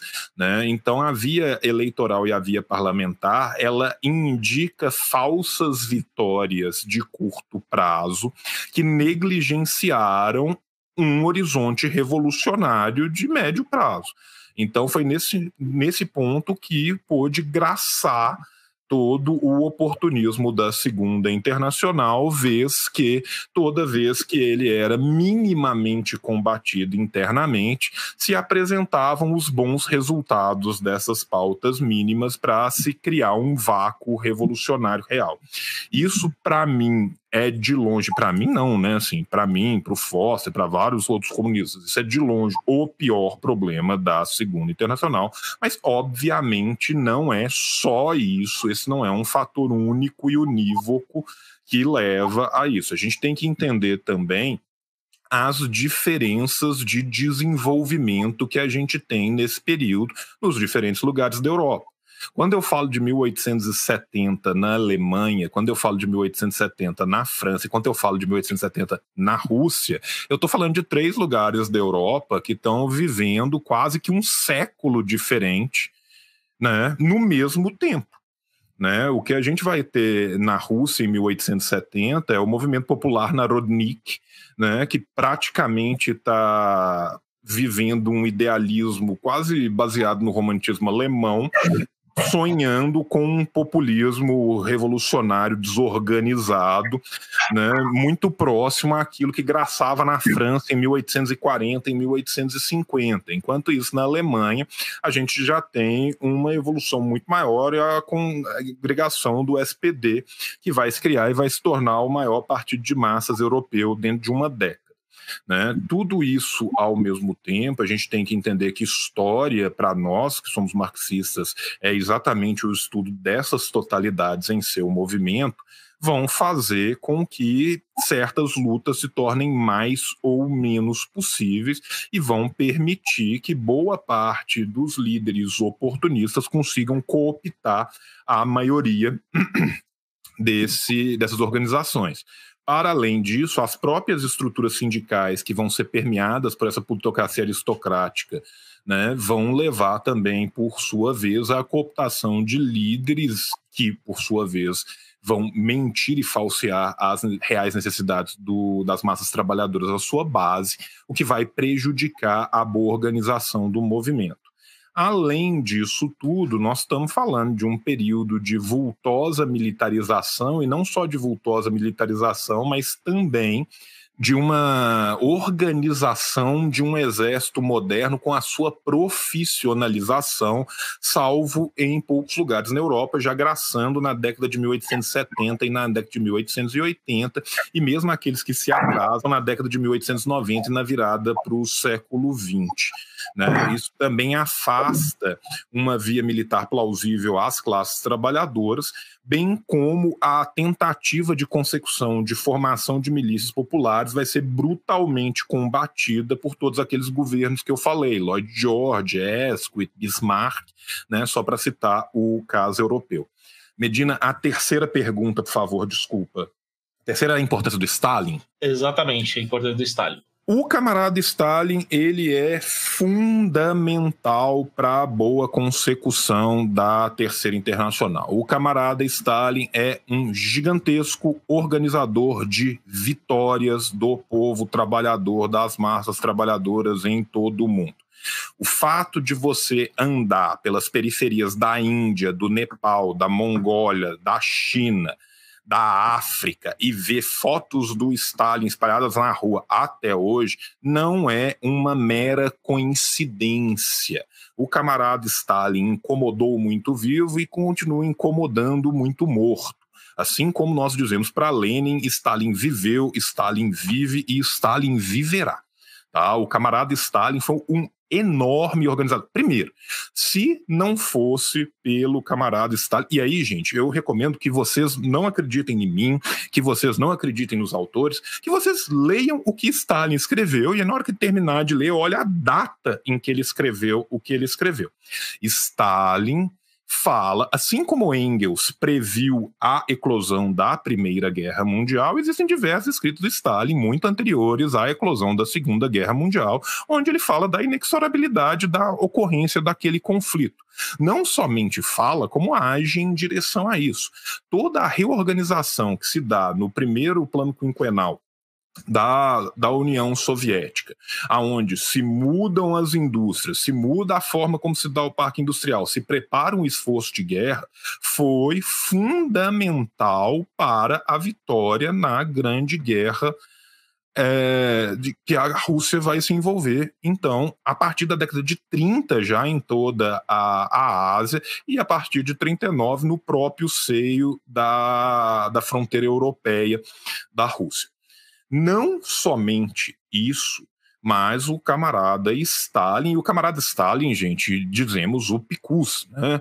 O camarada Stalin ele não acordava de manhã e pairava como um ser senciente por todos os cantos do mundo, né? Existia toda uma estrutura de um partido que estava organizado em volta dele, né? Então, assim, é, quando a gente pensa no que foram os esforços, não somente da Grande Guerra Patriótica, não somente da mecanização, da industrialização, da eletrificação, da condução do parque industrial. Mas quando a gente pensa no que são os esforços coadunados que foram feitos junto ao PCCH, as manobras na Manchúria, a permeabilidade de fronteiras com a Coreia, dentre vários outros exemplos, bem como aquilo que vai acontecer no período posterior à guerra e no entreguerras em relação à solidariedade internacional do PICUS, que vai poder organizar quadros no mundo inteiro, Gente, em 1930, você já tinha líder sindical da África do Sul se formando na Rússia. Tudo isso acontecia, gente do mundo inteiro ia para a formação de quadros na Rússia. Todos esses esforços foram organizados pelo Partido Comunista da União Soviética na figura do camarada Stalin. Então, ele é uma figura fundamental para a boa consecução e uma figura fundamental para as lutas anticoloniais que aconteceram depois quer ver o que, que as pessoas pensam sobre Stalin, lê gente como desde Allende a Sankara, passando por Mao.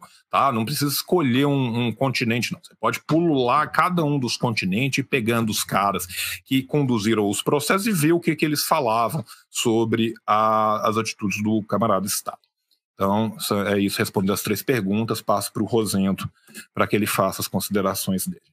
Não, não muita coisa tenho para acrescentar, porque os companheiros aí levantaram da importância do, do generalíssimo Stalin para a terceira internacional, mas queria também é, falar muito aqui é, de outros dirigentes aí, outros grandes líderes, como por exemplo o camarada Georgi Dimitrov, que era um grande dirigente comunista búlgaro, inclusive saiu é, saiu numa uma briga, uma porrada ideológica aí com, com Goebbels, né? No caso, naquele Acho que vocês devem saber desse caso, né? Não, se não me engano, acho que foi isso, foi década de 30 que acusaram os comunistas, isso na Alemanha, acusaram os comunistas de terem incendiado o Reichstag, né? Reichstag é o parlamento alemão.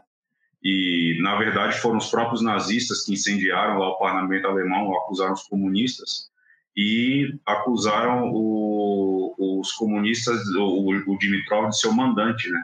Do, do incêndio aí do parlamento e tal e o, o julgamento do, do Dimitrov, que planejaram aí como a grande derrota aí do comunismo na Alemanha, coisa parecida, ele conseguiu, ele conseguiu basicamente transformar aquilo lá num líbero contra o fascismo, coisa parecida, tanto que os nazistas para tentar já tinham sabiam da fama aí do Dimitrov como um grande orador ou coisa parecida, tentaram botar o Goebbels, né, para contar um pouco que o Goebbels também é um ótimo orador, coisa parecida, e o Dimitrov chegou lá e deu um pau no Goebbels, né, deixou, botou ele no bolso e tal, e aquilo lá foi um, os próprios nazistas aí é, deram, deram voz pro cara que foi a grande voz aí contra o fascismo. Queria citar também o caso do camarada Ho Chi Minh, né, que o Ho Chi Minh sempre é uma figura muito ligada só à guerra do Vietnã, à luta de independência, coisa parecida, mas poucos falam dele como dirigente histórico também da Terceira Internacional, né?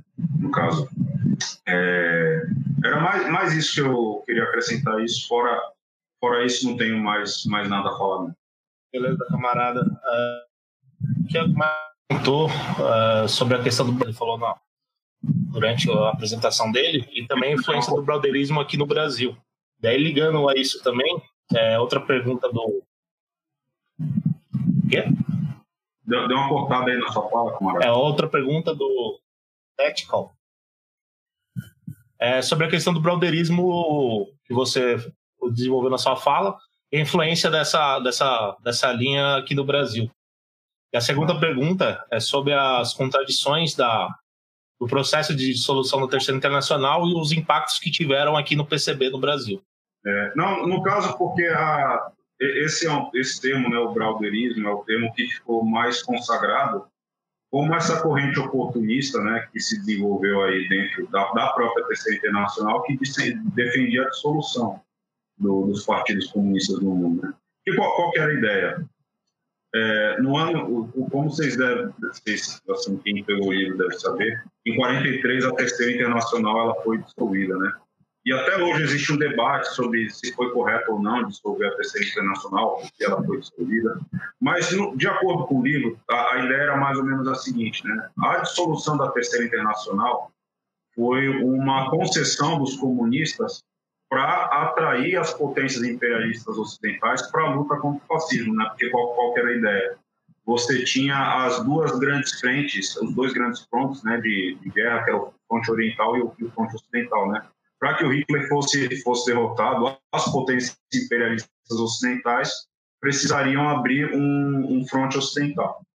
Só que as potências imperialistas ocidentais estavam relutantes de abrir esse novo fronte, porque ainda tinham a ilusão de jogar a Alemanha nazista contra a União Soviética, a, a Alemanha nazista ir lá depenar a União Soviética, depois eles faziam um acordo lá com a Alemanha nazista que fosse, e destruíam o comunismo, depois se engalfiavam entre eles e tal.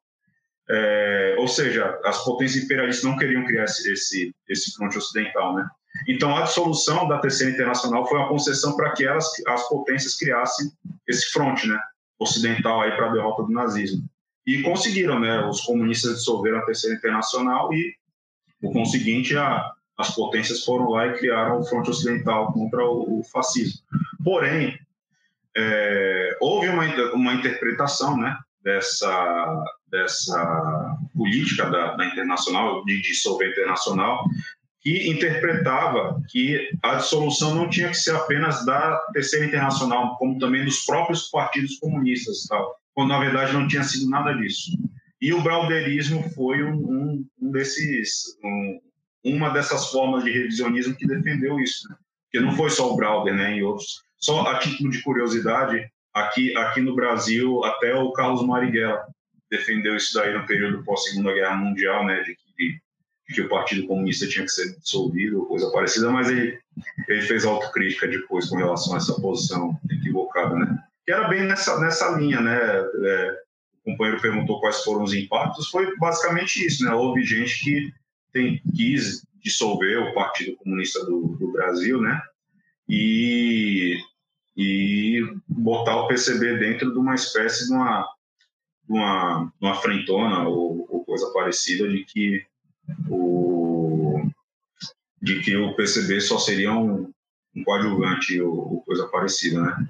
Você falou de mais uma de mais uma pergunta, Medina? Não estou lembrado agora de qual que foi. Quem são as contra, uh, os impactos que tiveram aqui no PCB?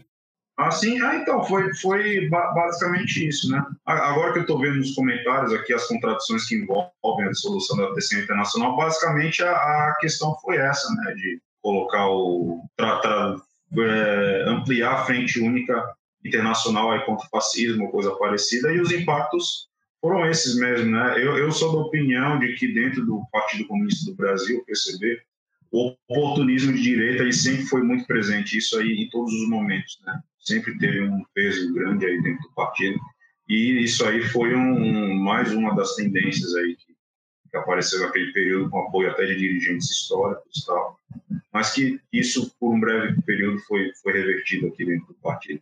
É, é isso. Camada, João, tem alguma coisa para acrescentar? Você falou que tinha uma segunda pergunta para além da, da, da, influência do brauderismo. Eu acho que o, que o, que o Rosendo falou super bem. Eu não, não teria falar nada que não fosse chover no molhado. É, só só uma, uma, uma questão aqui que o Igor colocou aqui nos comentários. Ó, e não foi só o Carlos Marighella, né? O Apolônio de Carvalho, o Agildo Pará também apoiaram né, essas posições. Então é bom a título de de constatação histórica, né? A, a, a proposta, boa noite aí para o companheiro Igor, que ele conversa com ele.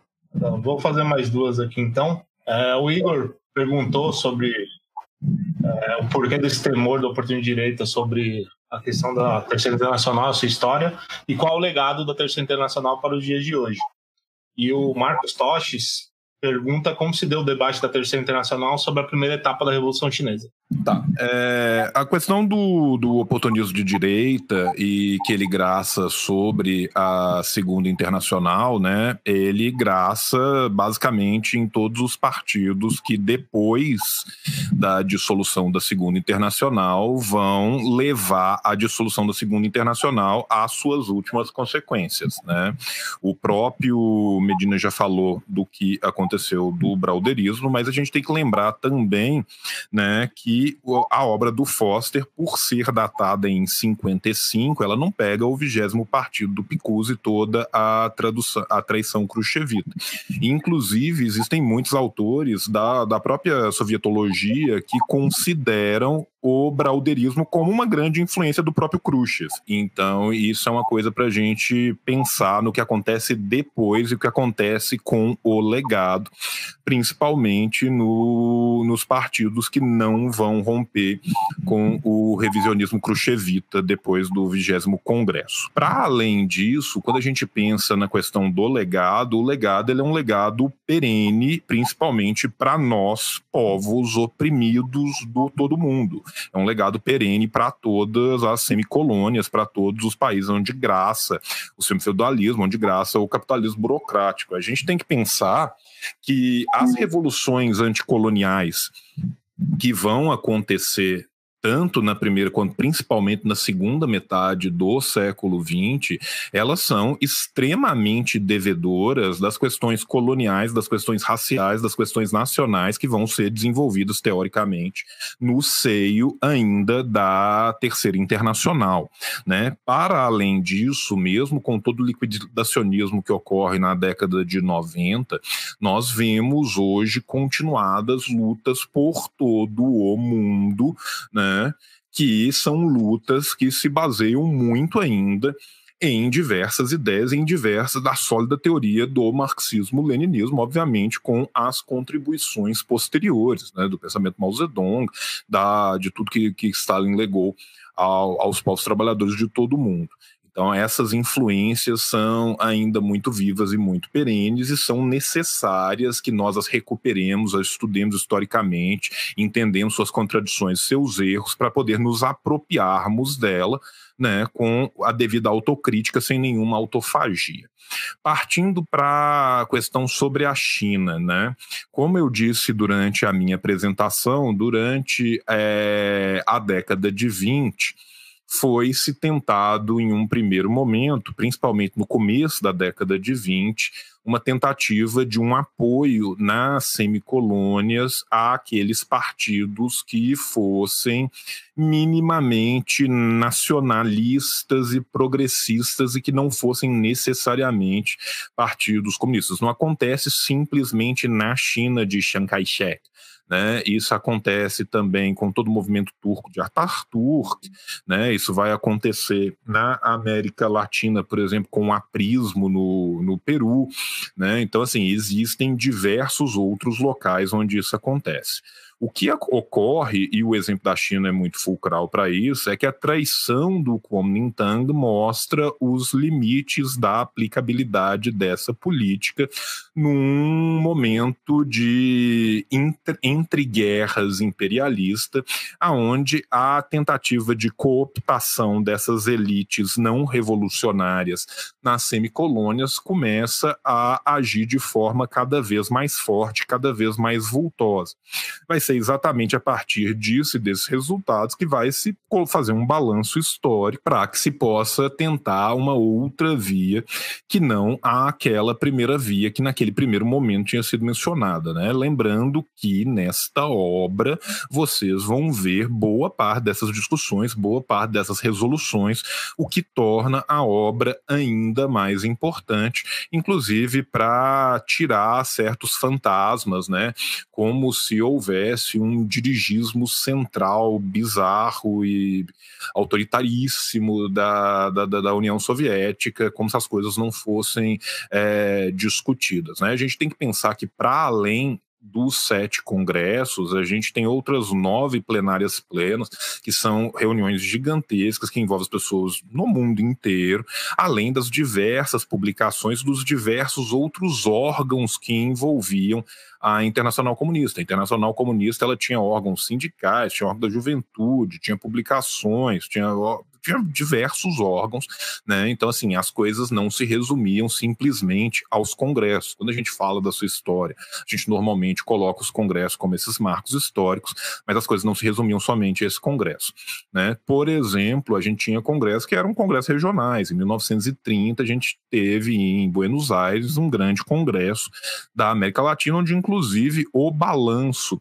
né, da, da experiência do que aconteceu na China de Chiang Kai-shek é colocado para exatamente se questionar o aprismo e outros movimentos né, que seriam do campo progressista nacionalista, mas facilmente cooptáveis, como foram, né, e a história nos mostrou que eles foram cooptados pela, pelo imperialismo e pela, pelas grandes potências centrais.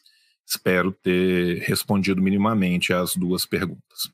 E a gente vai ver, companheiros, na história da, principalmente da primeira internacional, Marx sempre foi alguém, Marx e Engels sempre tocaram né, na, na questão nacional, o João já falou aí sobre o quanto que ele deu importância para a luta aí da, do, povo irlandês contra a dominação britânica, deu apoio, escreveu muito também sobre a luta do povo polonês contra a dominação russa, sobre outros povos oprimidos lá da, da Europa Central, enfim, é, esse foi um traço do Marx e Engels, né, e tal. Só que, só que assim, querendo ou não, a primeira internacional, ela foi uma internacional inegavelmente extremamente focada na Europa e nos Estados Unidos. A segunda internacional, então, nem se fala. A segunda internacional, em pleno momento no qual os povos, é, os povos atrasados aí estavam é, levantando sua luta, né? Levantando sua bandeira contra o imperialismo, a Segunda Internacional fechou os olhos completamente para os povos aí da, das colônias, das semicolônias. Aliás, não apenas isso, como até tratou de certa forma meio meio desdenhosa e é, você tem até a questão do, do chauvinismo, né, de grande de grande potência por parte dos dirigentes oportunistas e tal. É, o problema é que esse, esse termo chauvinismo, né, ele acaba não a gente não, não é um termo que a gente usa muito no, no dia a dia, né? Mas, querendo ou não, a, a Segunda Internacional, inclusive, teve é, posições racistas, né? Com, com relação a outros povos ou coisa parecida, tanto que isso aí, isso aí sempre foi uma luta, né? Lá na, na Segunda Internacional. Tanto que eu, eu contei para vocês né, o caso lá do Partido Socialista Americano, que a Segunda Internacional tinha soltado uma nota, um, uma posição de apoio às populações asiáticas que estavam nos Estados Unidos e eles odiaram isso. Só que o Partido Socialista Americano não recebeu nenhuma sanção por isso, continua na segunda internacional. E, e acho que tudo isso serve para a gente ver, né? Mas assim, é, focando nessa questão, né? Então, falando já do, do legado, se a primeira e segunda internacional foram internacionais é, quase que exclusivamente europeias, mais ainda no caso da porque no caso da primeira internacional realmente o capitalismo só existia lá Estados Unidos e Europa. Fora da Europa, Estados Unidos não tinha muita coisa né, de capitalismo nessa época do mundo. Né. Agora a segunda internacional fez por oportunismo, a terceira internacional ela vai justamente contribuir para para uma aplicação prática da, do famoso lema do Manifesto do Partido Comunista de proletários do mundo unidos. Não fala proletários da Europa ou proletários dos Estados Unidos unidos, é proletários do mundo. Você ter, por exemplo, o legado da Terceira Internacional é o legado no qual, após 1945, início da década de 50, um terço da humanidade se desliga do capitalismo e começa a marcha aí para a construção do socialismo o legado da Terceira Internacional é o movimento sindical, que no período da sua fundação se limitava a alguns poucos sindicatos corporativos de operários altamente qualificados, e o sindicalismo se torna um movimento mundial que abrange categorias cada vez mais expressivas do proletariado, é, como os trabalhadores pouco qualificados, os negros, a juventude, as mulheres, os trabalhadores do campo, que eram camadas que estavam inacessíveis aí para o sindicalismo, é, passam a ter acesso né, à, à, luta propriamente dita, aos benefícios da luta. Esse também é um legado da Terceira Internacional.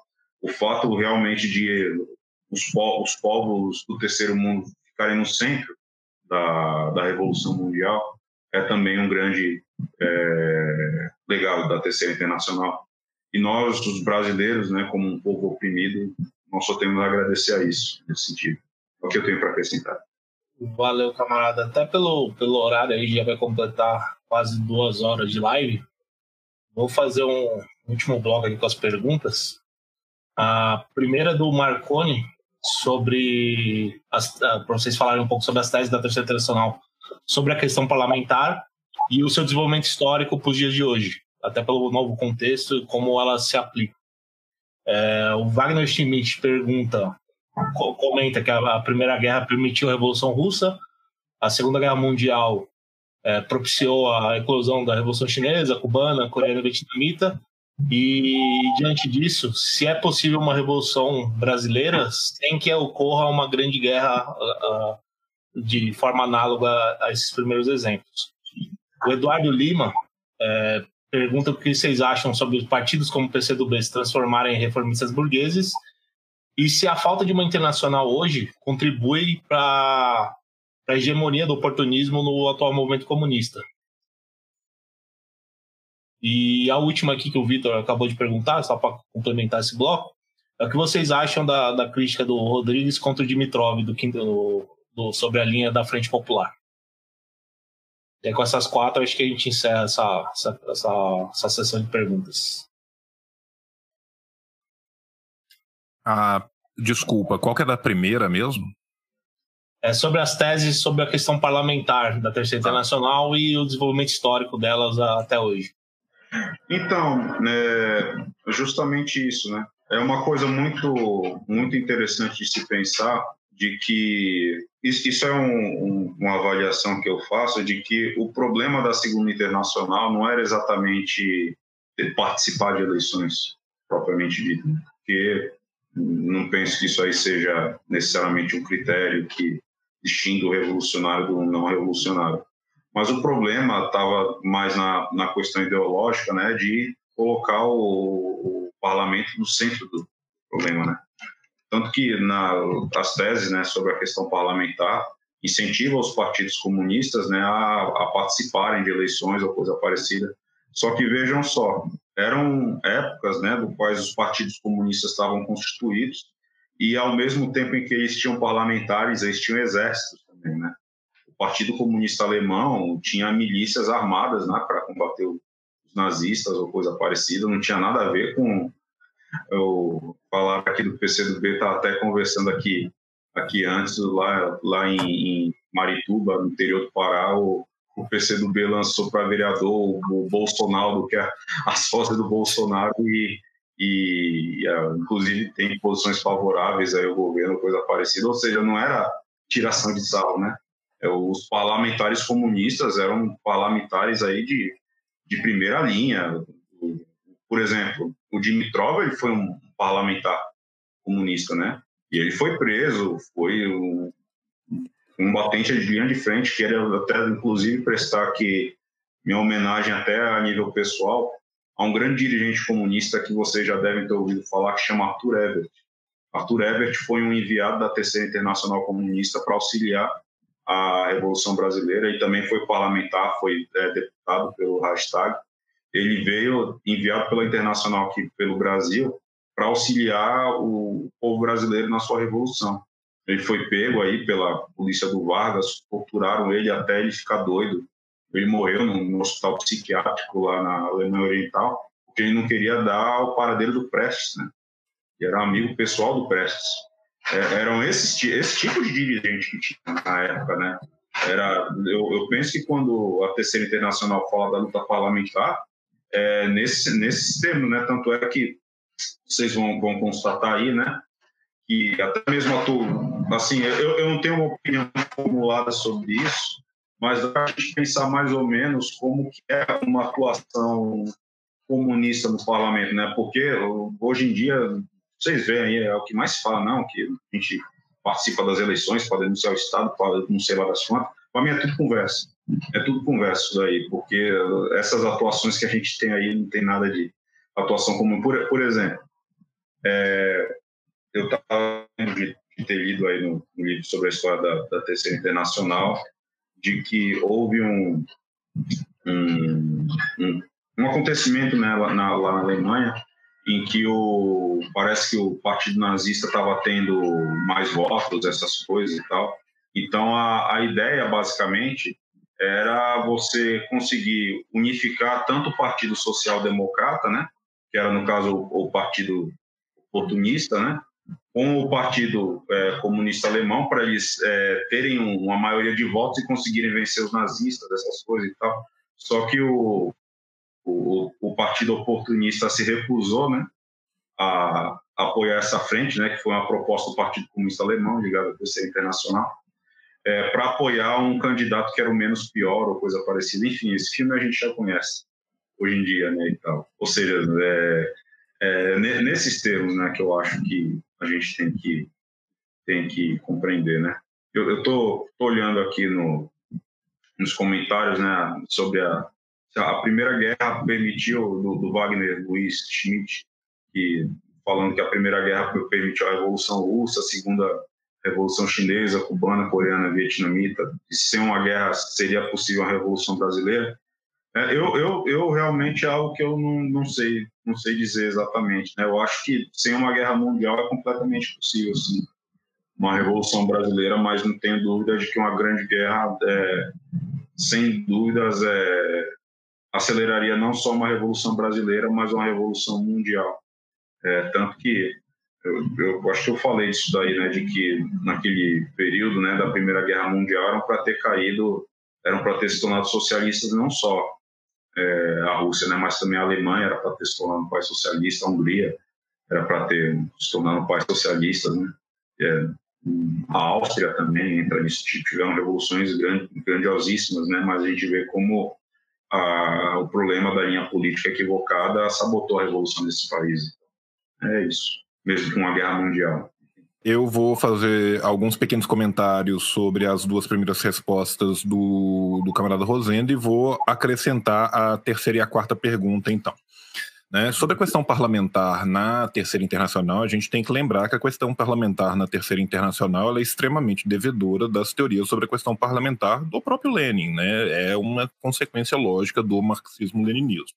Neste sentido, quando se defende é, participações parlamentares, se defende parla participações parlamentares que tenham a linha última da revolução sempre em pauta e que tenham uma atuação verdadeiramente comunista em suas participações parlamentares.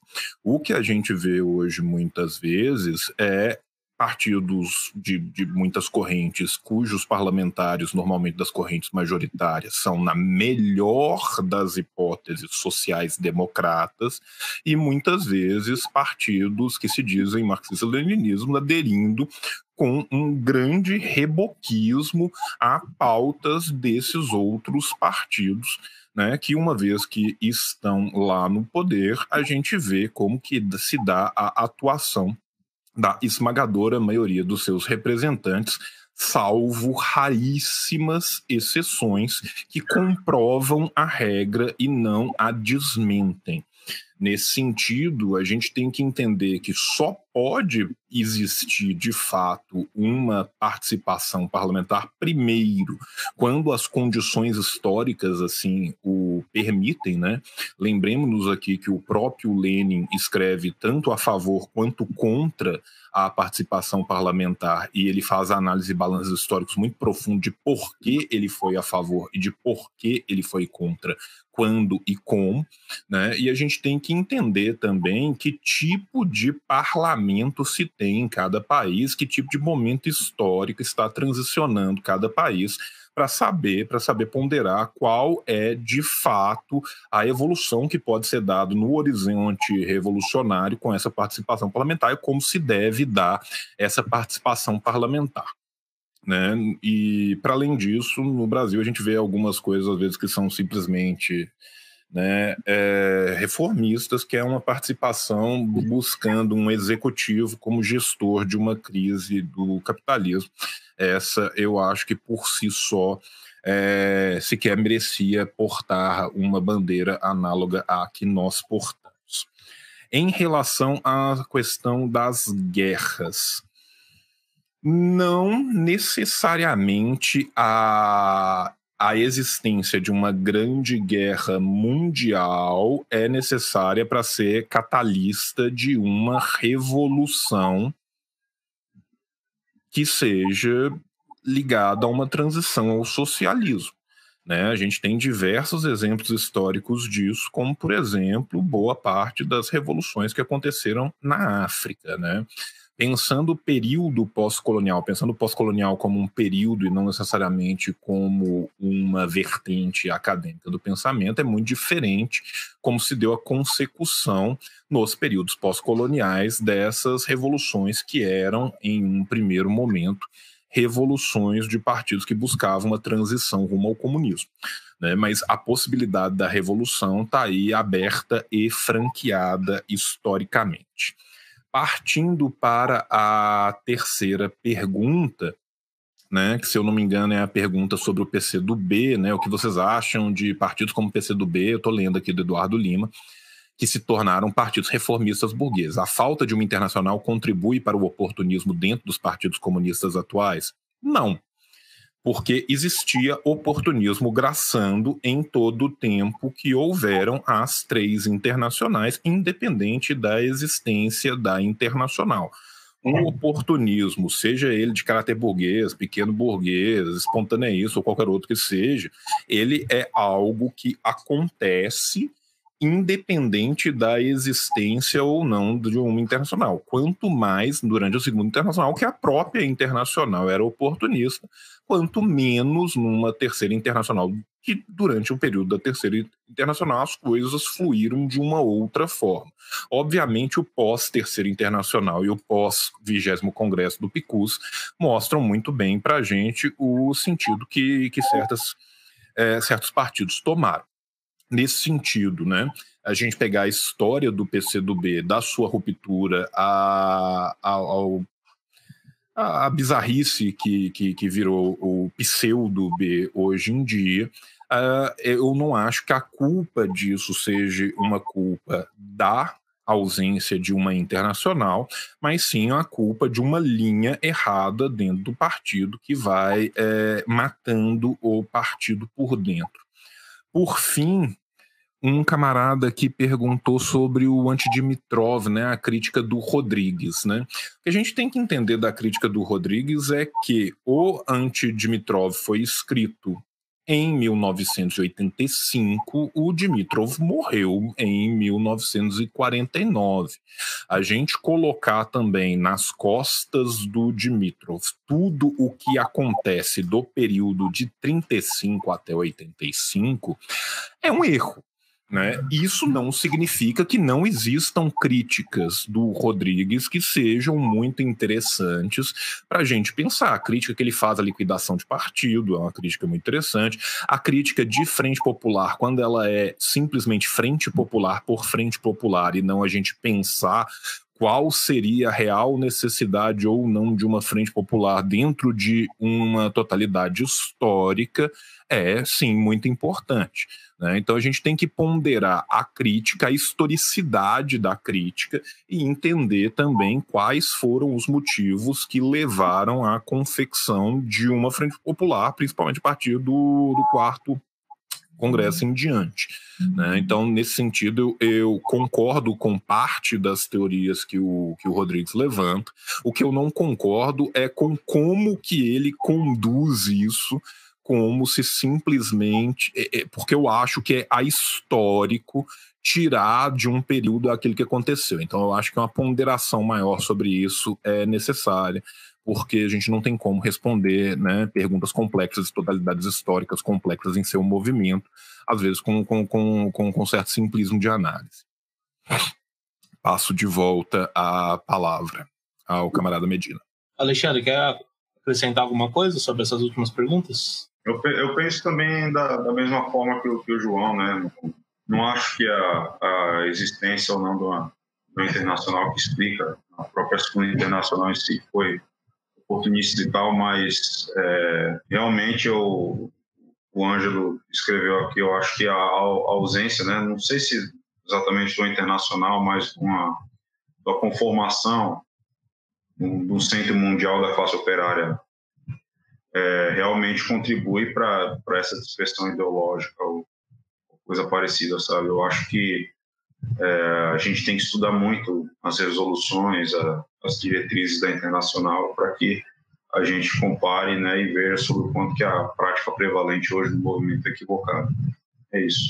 Tranquilo. Então, acho que a gente vai caminhando para o final dessa nossa atividade. Inclusive, alguns dos temas que foram tratados aí tá nos planos do selo o ano que vem a publicação de material sobre isso. É, por exemplo, a questão do browderismo, a gente está separando material que fala sobre esse, esse desvio que ocorreu no movimento comunista internacional e foi muito importante, inclusive, a, as reminiscências que aconteceram aqui no Brasil, como o Alexandre citou, e além de outros materiais, como material sobre a Revolução na Indochina, entre, entre outros trabalhos que a gente vai preparar para o ano que vem.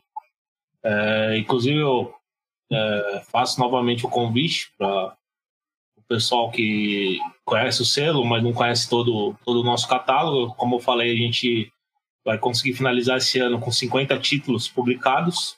É só entrar na novacultura.info barra selo ou barra loja e o pessoal pode ter contato lá. A gente tem bastante material sobre a, a questão da ideia de Juche, a, a Coreia Popular, a, alguns livros sobre sobre o Vietnã, do Diap do, do Ho Chi Minh, e várias, várias outras questões. As obras, algumas obras do Stalin, a gente publicou uh, elas nesse, nesse novo período do selo, assim como algumas biografias também, que acho que são importantes nessa, nesse sentido, que se aproximam bastante do tipo de material dessa obra do Foster também, que acaba dando um panorama geral, é, não só da, da luta política, mas também de forma teórica, das posições da luta ideológica que se deu na vida do Marx, do Engels, do Stalin e do Lenin.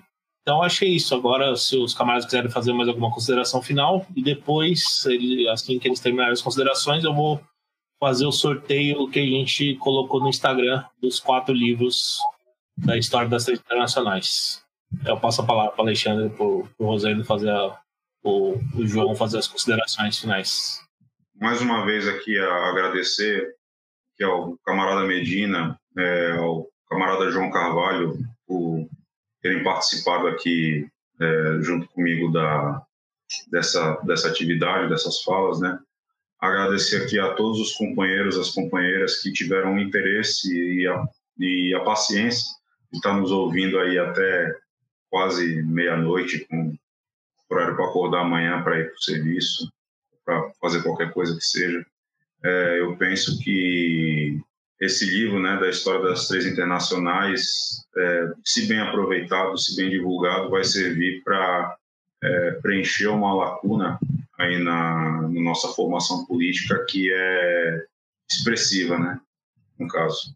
Eu penso que a gente não tem muita coisa que falta aí a gente conhecer para que a gente se torne comunistas melhores e avance melhor no nosso trabalho de retomar a Revolução Brasileira reorganizar o Partido Comunista do Brasil. É isso, muito obrigado e boa semana para todos. Bem, eu quero primeiro, né, mais uma vez agradecer o convite. Né? É sempre um prazer incomensurável para mim poder contribuir com essas discussões de tão alto nível que a gente faz aqui. Né? Quero agradecer o Medina e o Rosendo que participaram aqui comigo dessa mesa, que foi uma mesa de tão alto nível. Né? Quero convidar todos vocês que estão nos ouvindo agora, que vão nos ouvir depois, a conhecer o selo e a conhecer o trabalho da URC, né? que vem desenvolvendo tanto o selo quanto a URC, dois trabalhos que são fundamentais para a boa consecução da Revolução Brasileira, que nós acreditamos não somente que é possível, como nós dedicamos todas as nossas forças a ela. Né? Agradecer a todos vocês que estão nos ouvindo, né? Com já duas horas de live aí, enquanto a gente está tá conversando, né? E falar que quem quiser me acompanhar em qualquer outra rede social minha, todas as minhas redes sociais são assim, o João. Então tem Twitter, tem Instagram, tem, tem o YouTube que eu faço lá também. E eu estou sempre à disposição para qualquer dúvida, qualquer coisa que eu possa ajudar.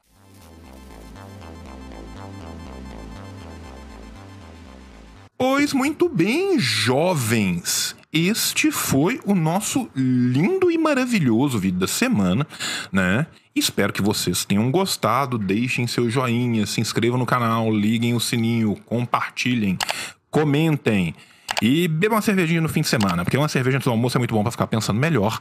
E eu quero lembrar para vocês que este canal é o fruto proibido do trisal do comunismo brasileiro. E sou eu, o menino Rafa. Rafael Correia, o melhor editor de vídeos do Brasil. Desculpa, Sabrina, tenho que te informar a verdade, né? Você pode contratar o menino Rafa e você pode seguir o menino Rafa. O menino Rafa é muito divertido. Eu gosto muito das fotos dele no Instagram, né? É um menino muito divertido. Ah, eu não vi as fotos, mas minha filha número 2 viu e falou que é muito. E você pode contratar o, Rafa, seguir ele no Instagram, twitter.com barra Rafa, R-A-P-H-4, ou Instagram youtube.com/barra fotos do Rafa. Você tá vendo aí as capas maravilhosas, as capas portentosas, as capas absurdamente lindas, né? Que nosso querido designer gráfico, né? Nosso capista, menino Solar Waver faz aqui. Conheça a arte do Solar Waver. Entra lá no instagram.com/barra Solar Waver. O Solar Waver ele apoia o projeto. Aqui o projeto é muito sério e eu já tirei muita gente, muita muita luta comunista do, do, do quarto do Solar Waver. Você chafado, Solarwave. Então apoiem lá o menino Solarwave. O tio hoje tá feliz, gente. Por quê? Porque o tio trocou os seus medicamentos e ele não quer se matar 72 horas por dia. Uma coisa boa. Né? Então, o que mais que eu tenho que dizer para vocês? Eu tenho que falar da segunda parte do Paraíso dos Cupons. Lembrando do Paraíso dos Cupons, né? A gente tem a mega promoção que vai durar o mês inteiro da editora Contra Corrente, aonde você tem 30% de desconto com o cupom disse o João 30 no catálogo inteiro, inteiro, tudo, tudo. Tá é 30% de desconto. Quer comprar o Fernandão? 30% de desconto. Tá tudo lá na conta corrente. É maravilhoso. Conheçam o site. Vai aparecer aí de novo o site. Tá na descrição do vídeo. Aproveitem que vai durar o mês de fevereiro. Inclusive, no mês de fevereiro, teremos vários sorteios no Instagram do tio. Siga o tio no Instagram, instagram.com.br que você vai ficar sabendo dos sorteios. E lembrando aqui que nada melhor do que ler um maravilhoso livro olhando para um maravilhoso quarto. Então decorem a sua casa, né? A Denise agradece. Vamos lá, decorar a casinha, deixar bem bonita com os pôsteres maravilhosos lá da Revolustor. A Revolustor continua com o nosso cupom, assim disse o João 20, e é só você pedir dois ou mais que você ganha 20% de desconto em todos os pôsteres do catálogo. O Ti tem curso, o Ti tem livro, o Ti tem um monte de coisa, mas o Ti não vai tomar o seu tempo falando dele mesmo porque ele está menos egóico. Então hoje eu já falei muito dos outros, vou falar pouco de mim e vou desejar um beijo no seu coração, uma excelente semana. Paz entre nós, guerra aos senhores, venceremos. Gênio, escreveu o Capital. Lenin na Rússia e na China tem o mal. E o Che Guevara em Cuba toca internacional.